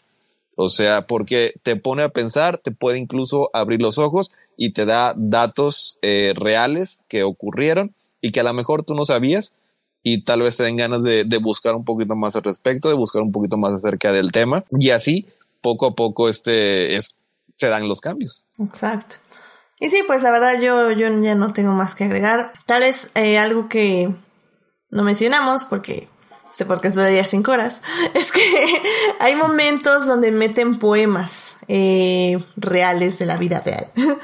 Y, creo que uno de los más bonitos es ese poema que se dice en el, en el capítulo noveno cuando eh, viajan en el tiempo a Tulsa, eh, que habla de fuego y cómo el fuego renueva y, no sé, está, está increíble. Eh, tenía por aquí donde está cuál era el poema y lo perdí 100%. Entonces, um, luego les paso ahí, este, cómo se llama el poema y y dónde, dónde lo pueden encontrar porque está hermoso y queda creo que perfectamente con todo lo que están viviendo los personajes y, se me hace súper poderoso. Entonces, pues bueno, busquen Lovecraft Country en HBO.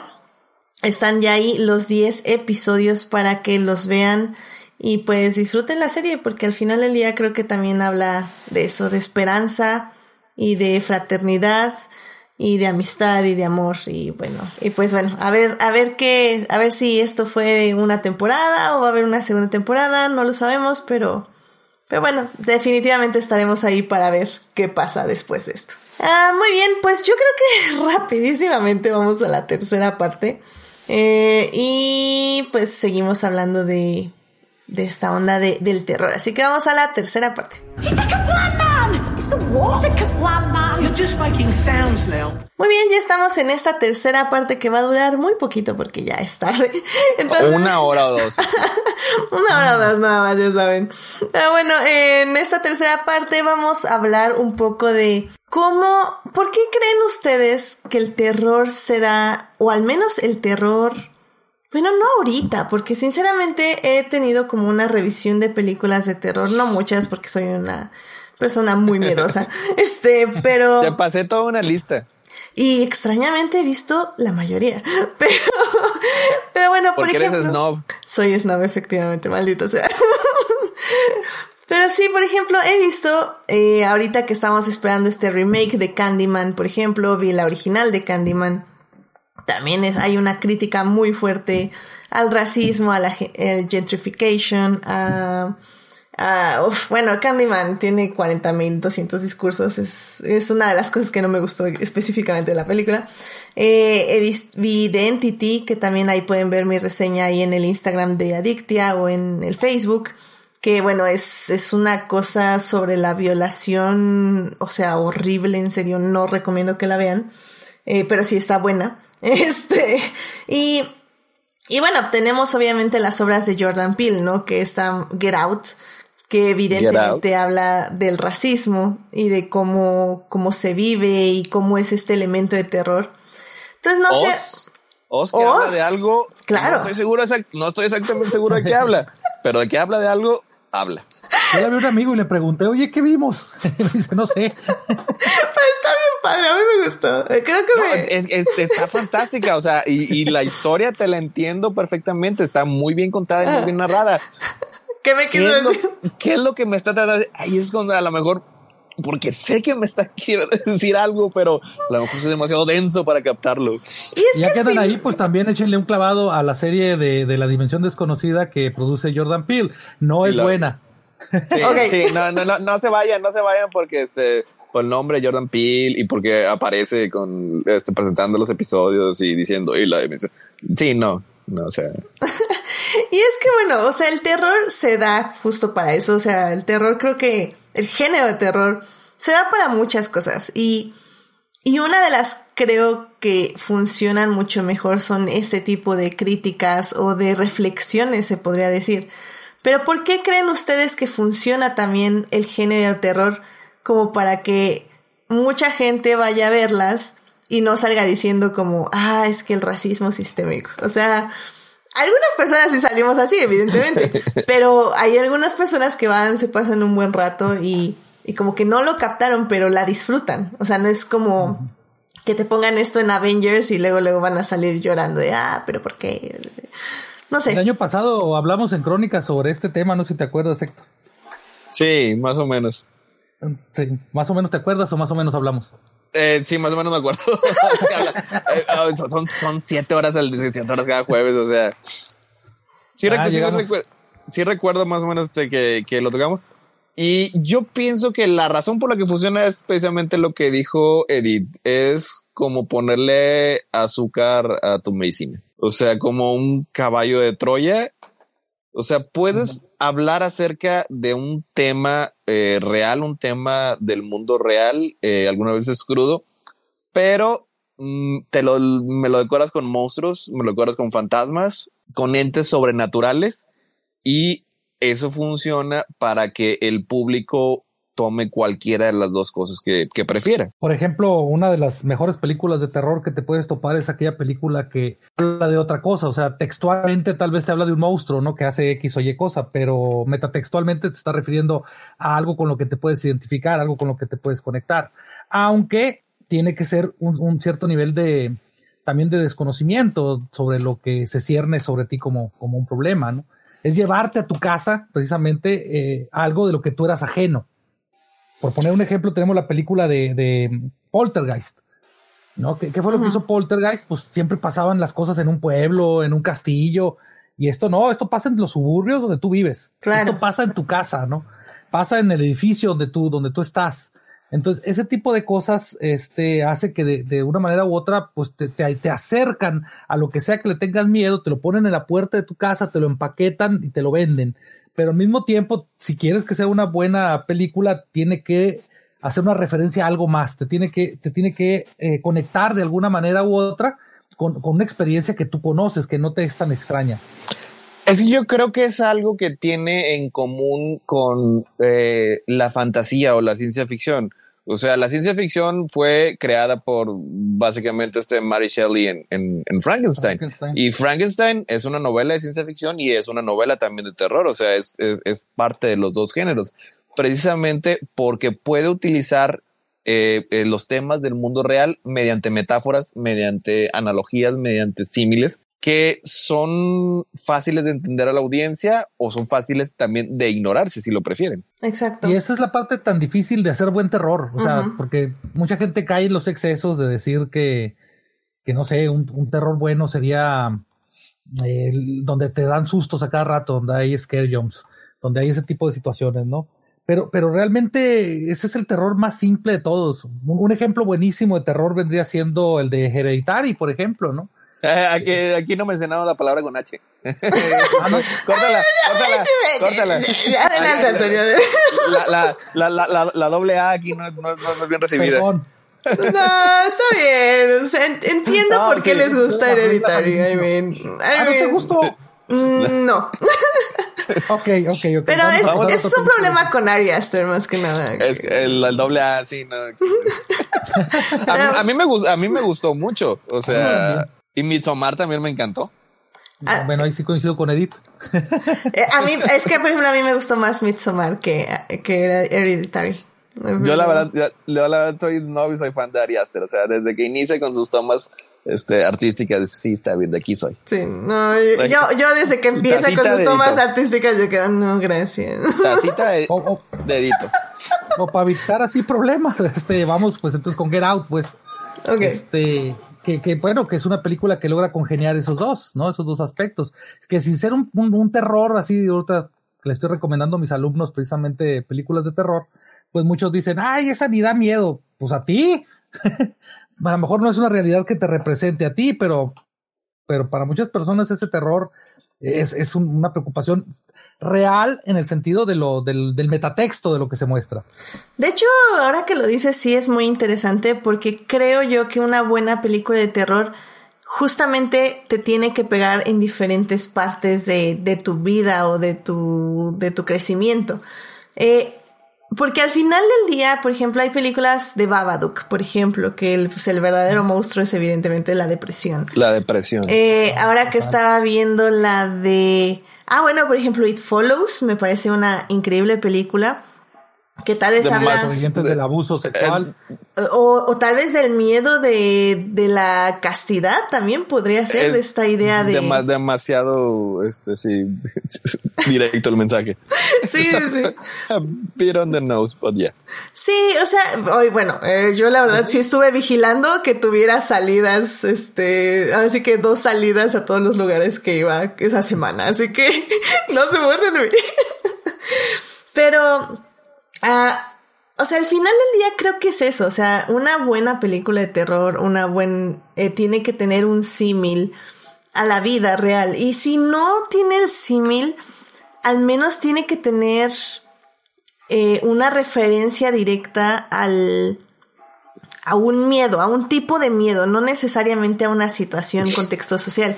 Eh, justo ahorita Héctor me pasó una lista y al inicio de esas viene Sinister que por ejemplo Sinister yo siento que no tiene ningún mensaje social, político o algo así. O sea, literalmente es una película para asustarte. Y lo hace de una forma muy buena. O sea. Pero, por ejemplo, esa, dicho también lo que vamos a hablar en el especial de, Halloween de Crónicas. Ahí yo podría decir que, como muchas de ese tipo de películas, eh, hay una analogía tal vez a problemas psicológicos a cómo este se empieza a reprimir eh, varias cosas que están ocurriendo en la situación que desencadenan en, en, los eventos este, de la película, del, clímax del final. Tal vez también relaciones interfamiliares podría ser ahí, de violencia interfamiliar. Y es que, por ejemplo, eso era eh, también lo que quería mencionar, porque mm, el buen terror no nada más nace de, de comentario social, sino de los personajes en sí lo que están sintiendo en las vidas y cómo lo podemos aplicar este, a nuestras vidas. O sea, eh, sí, a lo mejor este, mi familia siempre ha sido eh, muy buena. O sea, mis dos papás eh, están con nosotros todavía, pero han visto The Hunting, The Haunting of Hill House. Evidentemente, ¿no? Pero ¿qué pasa? ¿Cómo no? Ok.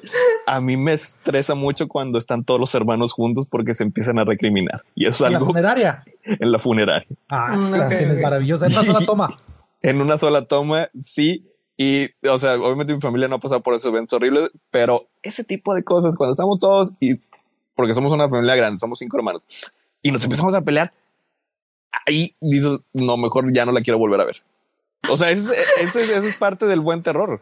Oye, ¿y qué, dice, qué dice de mí si, si cuando veo su session no hemos podido avanzarla porque me, me causa una cosa que digo, ay Dios santísimo, porque O ya tienen, por ejemplo, dos puntos de comparación. Miren, está la serie, la, la secuela, si lo quieren llamar de esa manera, este, la The Haunting of Bly Manor, este, mm. que está ahorita en Netflix. Sí, que es la secuela, ¿no? Que, que, yo la voy a recomendar, no me la menciones.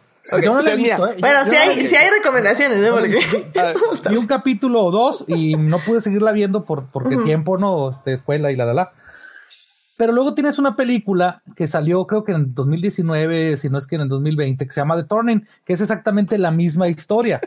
y esa mendiga película me echó a perder la serie de televisión. porque es tan mala la película, tan mala que cuando estoy viendo la serie me la conecta inmediatamente, ¿no? Entonces, este, tienes dos películas eh, o, o, dos eventos que se basan en la misma historia y uno lo hace aparentemente bien porque me gustó lo que alcancé a ver y la otra lo hace terriblemente mal. Es que creo que, que depende cómo te aproximes a los temas. O sea, por ejemplo, como decía yo, eh, Candyman, la original, creo que tiene muy buenas ideas sobre a dónde quiere llevar su terror. Pero quiere tocar tantos temas que se pierde. O sea, ya no sabes si le tienes miedo al racismo, a la a la pérdida de la, la, violencia, a la misoginia, y luego ya le tienes miedo a, a, que se está volviendo loca. O sea, son, son como tantas cosas, tantas vueltas de tuerca, entre comillas, que tus miedos, o bueno, los miedos que te quieren dar, cambian tanto que ya al final del día no te da miedo. Que es, por ejemplo, lo que me pasó con Annabelle. Eh, o sea que. es que, o sea, al final del día es como, o sea, me puedes contar una historia que se base en, en, ciertos miedos, pero si tu miedo que me quieres transmitir se basa en que me tiene que dar miedo la sombra, pues sinceramente no me va a dar miedo. Y es que, por ejemplo, tomando otra vez como ejemplo, ya si no vamos a dar recomendaciones, tomando ejemplo la, las dos temporadas de, de, de, The Haunting, las de, las de Netflix, que son escritas por este, Mike Flanagan. O sea, tienes tus fantasmas, si de repente salen y están detrás de ti y, te das un sustito a la gente que sustituye las cosas. Pero ahí los verdaderos problemas, o sea, ¿qué son? O sea, son la culpa, eh, las recriminaciones, el dolor, eh, las represiones. o sea, esos, el resentimiento, o sea, esos son los verdaderos fantasmas que persiguen a los personajes. O sea, no los que se le aparecen en la pieza, esos, realmente, o sea, no importan. O sea, si fueran nada más por... malignos, ¿no? En algunos casos. En, en las dos series hay de los dos. O sea, hay unos que no son malignos y hay otros que sí son malignos. pero el punto es que los peores fantasmas son los que, los que te persiguen toda tu vida, son los que tienes dentro de ti. Mira, ¿sabes cuál es? Que ahorita ya que vamos a hablar de esa parte y no sé si va a haber recomendaciones, pero pues tómelo como una recomendación. Una película que habla específicamente de eso que está diciendo Héctor, es la película de los otros. Claro. Eh, las otros con Nicole Kidman, o sea, te la pasas teniéndole miedo a quién durante toda la película. O la traumas de infancia. Los, no, pero los otros son los humanos. Estás viendo una película con los fantasmas como protagonistas, perdón, spoilers. Spoiler, oh my God, no. Spoiler de una película hace 20 años. 50 años, ¿no? Sí, no, Entonces, este, eh, y, y, y, es interesante porque precisamente la, la, verdadera historia, el verdadero terror, no, no es tanto los fantasmas, porque lo estás viendo toda la película. El verdadero eh, terror es lo que ocurre con los protagonistas y cómo se sienten ellos en, en ese mundo, ¿no? Que, que, que, tiene que ver con la relación con el papá, con si va a regresar, si no va a regresar. N, N cosas. No, y, y, creo que también, por ejemplo, es un recurso que usa Shyamalan, por ejemplo, en el sexto sentido, donde... Su única buena película. El, no, ¿qué pasa? Bueno, que el, que el miedo, eh, o sea, sí, sí hay fantasmas y todo, pero el miedo no es hacia los fantasmas, sino, o sea, son esos tipos de vueltas de tuerca que son muy, muy, muy, muy este, efectivos. Y de hecho tenemos uno en esta serie, en Lovecraft Country, donde justamente estabas diciendo que descubres que estos fantasmas que tú pensabas que eran los que iban a dañar a la protagonista, eran, real, los, que la... eran los que, bueno, no la estaban protegiendo, pero al menos que podían ayudarla en contra del verdadero terror. Y, y creo que esas son las mejores vueltas de tuerca, porque es donde no todo es como parece, y, y, te ayuda también como a pensar es que quien se está asustando es soy yo. O sea, no, no es que, es, es como cuando te dicen este, bueno, por, ejemplo, cuando alguien va a pisar una araña y, le dices, no, no la pises, la araña te tiene más miedo a ti que tú a la araña. O sea, es, es, es esta idea de, pues es que es, es dependiendo un poco también de la perspectiva. Y, y claro. las mejores películas de terror juegan con eso, juegan con la perspectiva. Y eso también. No, pues acuérdate del exorcista. Cuando ibas a ver el exorcista te ponían una ambulancia afuera y te decían aguas porque te puedes. Sí, pero no, ya, ya, ya, la ves ahorita y dices, está, no. está, un poco, está, está, un poco lenta. Ya sé. Un poco demasiado. Este, pero además el terror. Pero está muy bien hecha. Sí. No, sí, definitivamente. El terror no tiene que ser un terror este choqueante, algo que te, que te, uh -huh. que tenga vísceras, que tenga sangre. O sea, el terror debe ser sutil. Y, y puede, así puede ser tenemos... una estatua de un niño de piedra con un libro. Oh. O, o, por ejemplo, hay un montón de historias infantiles que yo quería hacer en su momento también así mi, mi, mi- mis comentarios, mis recomendaciones sobre, sobre historias infantiles de terror, como Coraline, por ejemplo, como mm, la de Monster House. O sea que sin ser así como estas películas tan aterradoras, realmente son mucho que antes hasta para los adultos. Pues es que, es Claro. que los, los, cuen- los cuentos de hadas eh, eh, originalmente tenían Así. ese propósito de este, eh, eh, asustar o dar un- algún tipo de lección. Ya después, eh, tiempos modernos, y llega Disney y le pone canciones y cosas bonitas y colores brillantes, pero originalmente tenían una función similar a, a lo que son las películas de terror, que son, son, son relatos preventivos, eh, muchos de ellos. Así es. Ah, pero bueno, pues yo creo que con eso ya concluimos esta tercera parte. Este, pues ya saben, nunca sobra tener agua bendita. Este, si su perro empieza a ladrar a la nada, salgan de esa casa y no regresen. Una Este, con la cabecera hacia el norte. Oye, es- ¿Está bien? es- es- es- eso es así como que eh, eh, la, la parte de un poco perturbadora de Sinister, o sea, porque si yo tengo así este, el contrato así con Jimena, o sea, oye, si ocurren cosas malas en la casa, inmediatamente nos vamos a creer el uno al otro y nos vamos a ir. O sea, porque Sí. siempre, siempre, siempre pasa, está así el, el señor, la señora, "Ay, oye, es que hay este, un monstruo, un- un- un- una persona de negro en el, en el hombre, tómate una tequilita y duérmete, güey, no te no, caso". yo, yo, Pero- sí, no, bye, vámonos, vámonos. aquí sí lo hicieron lo correcto. O sea, el señor sí eventualmente agarra las cosas y se va. Pero pues eso del irse era lo que activaba. Ay, no, no, Oye, no. te- mira, es que te voy a platicar algo, así no sé si les dé miedo, pero resulta que yo creo que Héctor ya sabe que yo tengo un programa de terror, así que hago cada miércoles, cada miércoles cuando me da la gana, no sé, cada, cada mes. Ok. Y entonces, en la, en la puerta de mi casa, ah, no puedo ser muy alto, no, pero en la puerta de mi casa se oyen toquidos desde un día para acá, despacitos. Y yo, ah, pues qué raro, qué curioso, punto, se acabó. Y un día llega, llega mi hija, no le había dicho esto a nadie, ¿no? Y un día llega mi hija y me dice, papá, están tocando la puerta bien despacito. Y ay, le está platicando a un amigo. Y luego me dice, vete de tu casa. Me dice, pues sí, pero ¿a dónde? No tengo ni de pagar. Eh, eh, toquidos, este, todavía, todavía más o menos pasa. Este, Sí, o sea, mira, yo, yo tengo un bosque atrás, entonces al final del día, o sea, hay cosas que ya sabes, pero sí, si mi gato empieza a ver, o sea, la otra vez estaba viendo una pared y no quedaba, y no sé, no, no desviaba la vista y yo le digo a mi hermana, tráete el agua bendita, échale agua a la pared. Oye, es que eh, lo- los, los, los, los gatos este, sirven mucho, o sea, cualquier ruido extraño, hombre, debe ser el gato. Se Ah, le cayó sí. un vaso. Es el gato. Alguien está rasgando Oye, la pero nunca has oído el Es dicho el que lo gato. peor de tener, lo peor Estás- de tener un estás- gato es que, que, Estás, que estás, cuando se estás, quedan viendo el... Ay, perdón. Dale, dale. Sí, o sea, se, se queda un vaso en la mesa, es un gato, está tocando la puerta, es un gato, este, escuchas cantos en latín, es el gato también, todo. Sí.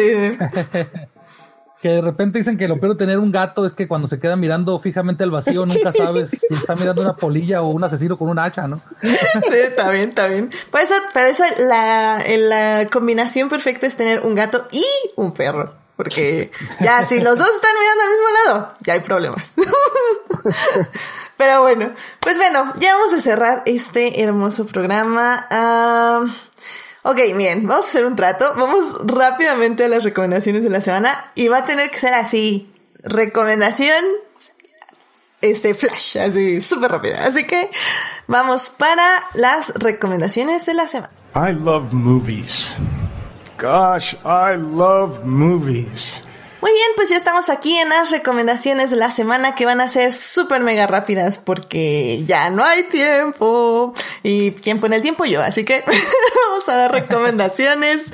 Héctor, ¿qué te gustaría recomendar para el público rápidamente?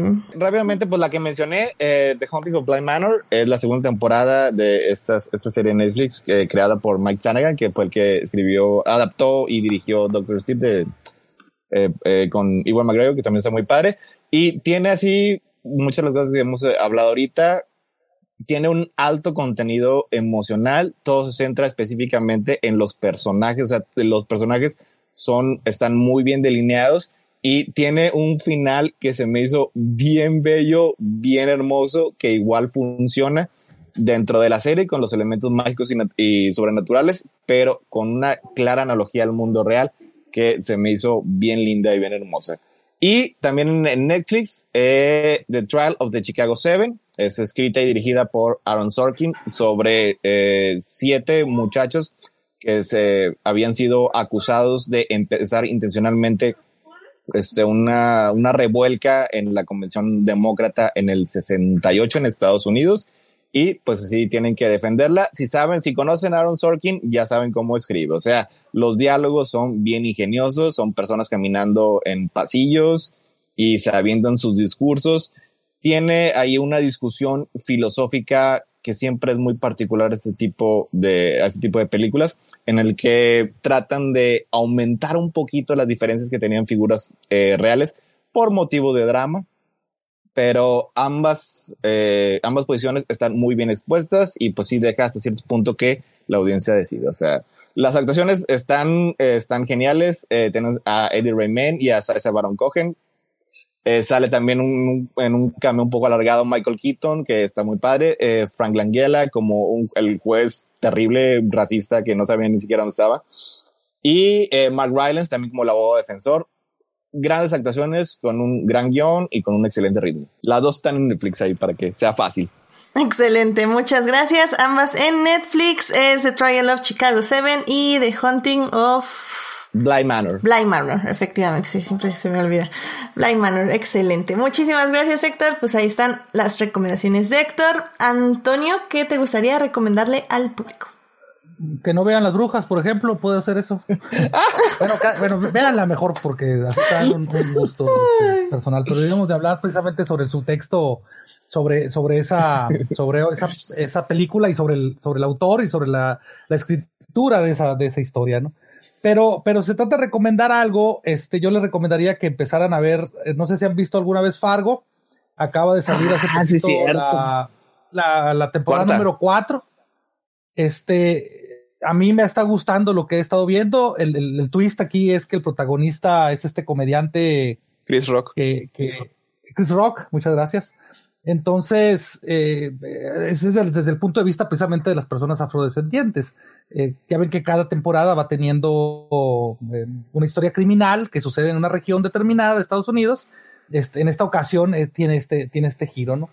Y entonces, hasta el momento está muy padre porque incluso es satírica, eh, tiene algunas historias que hablan, sin, sin dar spoilers, acerca como del surgimiento de las tarjetas de crédito. Entonces, eh, entre que te ríes y entre que te aterras porque es brutal, como, como todas las que han sido de, de Fargo. Y ya que andan ahí, pues vean la película. A mí me, me encanta, me encanta la película, me encanta esa serie. eh, no he podido empezar a ver la cuarta temporada, pero está genial. Como dices, este, cada historia es distinta, pero la temática de todas es la misma. El capitalismo es monstruoso. Así es. ¿Esta serie dónde la pueden ver? ¿Medios alternativos? En o- HBO. HBO. Medios alternativos. En HBO no. Esta Ah, no, es- es- perdón, entonces. es de FX. Eh, creo que hay Ah, una manera legal de verla aquí, pero si tienen que suscribirse a FX, a FX eh, Fox o mediante algo. O tal vez Stars, pero Stars O creo que puedes desde Amazon. Tal vez habría que checar Prime Video. Bueno, si se avienta otra que no. recomendación, Toño, rápidamente aquí se los checo. No, pues si Este, quiere. otra eh, o ya, ya, si quieres dar otra recomendación o. Sí, ¿me puedo dar una recomendación rápida? Ok, Este, viene. sobre qué no ver tampoco. Hay, hay una serie, no sé, los que somos fans de Star Trek, hay, acaba de salir una caricatura nueva que se llama Star Trek Lower Decks, este, que es contada desde el punto de vista eh, de una nave de estas tipo Enterprise, pero que se llama Las Cerritos. Y entonces te cuenta la historia de los personajes de las más bajas categorías dentro de la nave y, la- y el trabajo que hacen. Pinta para ser una excelente serie, pero no se vuelve buena hasta la novena, hasta el noveno capítulo y nada más tiene 10. Entonces, ustedes decidan si la ven. Ok, ok. ¿Y dónde pueden ver esta serie? Esa la pueden ver también por medios alternativos. Excelente. este. No te preocupes, aquí los medios alternativos tienen que existir, porque pues, si no, ¿dónde vemos todas estas series? Muy bien, pues entonces Fargo y Star Trek Lower Decks en medios alternativos. Sí, las dos. Este, no encontré Fargo en ninguna parte. Perfecto. Sí, Fargo está en mi larga lista de cosas que tengo que ver algún día. Lo haré. Algún día, algún día. Pero bueno, y ya para cerrar esta hermosa sección, a mí me gustaría recomendarles la nueva película de Sofía Coppola, que se llama On the Rocks. Esta película la pueden encontrar en Netflix. Eh, si pueden obviar la terrible, pésima, horrible este, corrección de color. Eh, la verdad es que no me desagradó esta película y Sofía Coppola en general a mí no me encanta. Eh, pero creo que es una interesante historia de una relación entre padre e hija. Y más que nada también creo que es un choque generacional de percepciones que creo que maneja de una manera, eh, digamos que está en, la cuerda floja en muchas ocasiones, pero, pero creo que al final el día es eso, es como una reflexión de cómo antes eh, se veían las cosas, la vida, las, las relaciones, la, la, la habla, el, el expresarte de, de, personas o de ciertas formas y de cómo se percibía también la vida de otras personas y sus acciones. Eh, esto encarnado en, Bill Murray. Y pues bueno, eh, ahora cómo, cómo se perciben. Y, y si bien algunas personas han acusado el final de ser muy bonito, creo que al final es eso. O sea, como antes podía todo verse como el vaso medio vacío, y ahora tratamos de verlo medio lleno, aunque a veces nos cueste muchísimo trabajo. Entonces, véanla, creo que vale la pena, sinceramente. Se la van a pasar bien, creo que es una peli ligera. Y, ya, nada más la corrección de color, en serio, por el amor de Dios, no, no, no, no, no, estaban ciegos, estaban ciegos, pero bueno. en fin. Pues bueno, con eso ya cerramos las recomendaciones de la zona. Este, y pasamos ya a despedirnos. Así que muchísimas gracias Héctor Antonio por venir a este programa. Antonio, muchísimas gracias por venir. ¿Dónde te puede encontrar nuestro público? Muchas gracias Edith por la invitación, de verdad, este fue todo un honor que haber estado aquí con ustedes, este, y poder platicar un poquito acerca de, de este género de terror que a mí me gusta mucho. ¿Dónde me pueden encontrar? Pues básicamente en mis redes, o sea, en mi, así como mi nombre se llama, este, así como mi, nombre es Antonio Noriega, así me encuentran. No tengo ningún lugar, pero si les gustan las historias de terror, pueden buscarme en basados en hechos reales. Que es para contar cosas de miedo. Pues mira, ya ahorita Julián García nos estaba diciendo aquí que, que el podcast que tenía que durar hasta las 2 de la mañana y contar historias de terror y que él también tiene muchas por, por el lugar donde vive. Este, no, la verdad, sí, mira. Pues, no. no, la verdad, este, este podcast, este, tiene un, un host un poco, este, que, que, que, tiene mucho miedo, usted sabe. Entonces, no, no va a pasar. Definitivamente no va a pasar. Este, si pasa, será en la mañanita, cuando el sol esté en el punto más alto. Y aún así lo pensaré mucho. Pero bueno, este, bueno, pues muchísimas gracias. Héctor, gracias por venir. ¿Dónde te puede encontrar nuestro público? Eh, gracias por invitarme otra vez, Edith. Ya sabes que siempre nos la pasamos muy padre aquí. Y pues me pueden encontrar en Crónicas del Multiverso. Es un podcast donde hablamos de eh, eh, cómics, de series de televisión, de películas. Nos gritamos entre nosotros, pero al final seguimos siendo amigos. Estamos los jueves, es nuestra emisión regular entre jueves y viernes a la medianoche. Y tenemos especiales los martes y los domingos. Este, mañana tenemos un especial de Disney que espero que, que Disney nos pueda acompañar. Y el domingo no vamos a tener especial de Cabrón Zodiac, que es donde estamos este, ahorita actualmente, pero vamos a tener un especial de Halloween el sábado en la noche para que estén pendientes. Muy bien, excelente, muchísimas gracias Héctor. Pues recuerden que a mí me pueden encontrar en HT Idea, donde cada vez hablo menos de Star Wars y esta serie me hizo hablar menos Star Wars. Pero bueno, este... Ahí me pueden encontrar. Eh, muchísimas gracias a quienes nos escucharon de vivo. Estuvo Sofía Sánchez, Julián García, Jorge Arturo Aguilar. Y ya, estuvieron ahí escuchándonos y en el chat. Muchísimas gracias por acompañarnos. Em, también eh, muchísimas gracias a quienes nos oyen durante la semana en Heartis, Spotify y en iTunes. Recuerden es que este programa estará disponible ahí a partir del miércoles en la mañana. No se les olvide seguir este podcast en Facebook, en Instagram como adictia-visual para leer las reseñas cortas de películas y series que escribo en la semana. Bueno, el fin de semana acá siempre. Y bueno, suscríbanse al canal de YouTube donde pues ya saben, les avisa cuando estamos en vivo. Así que bueno, la próxima semana qué va a pasar la próxima semana en este programa. Veamos, porque ya tengo noviembre casi lleno. Entonces, eso, eso me alegra. Este, ah, la próxima semana vamos a hablar de una serie eh, que particularmente no me encantó. Pero me da una gran excusa para hablar de Fórmula 1. Y pues bueno, vamos a hablar de la serie de Fernando Alonso. Yo sé, ustedes tranquilos, no se preocupen. Eh, va a ser amigable. También vamos a tener una, un, un invitado especial que va a ser de parte del público que va a hacernos las preguntas difíciles de la Fórmula 1. Así que va a ser interesante, va a ser una dinámica padre. Un, pre un preguntón que va a hacer aquí.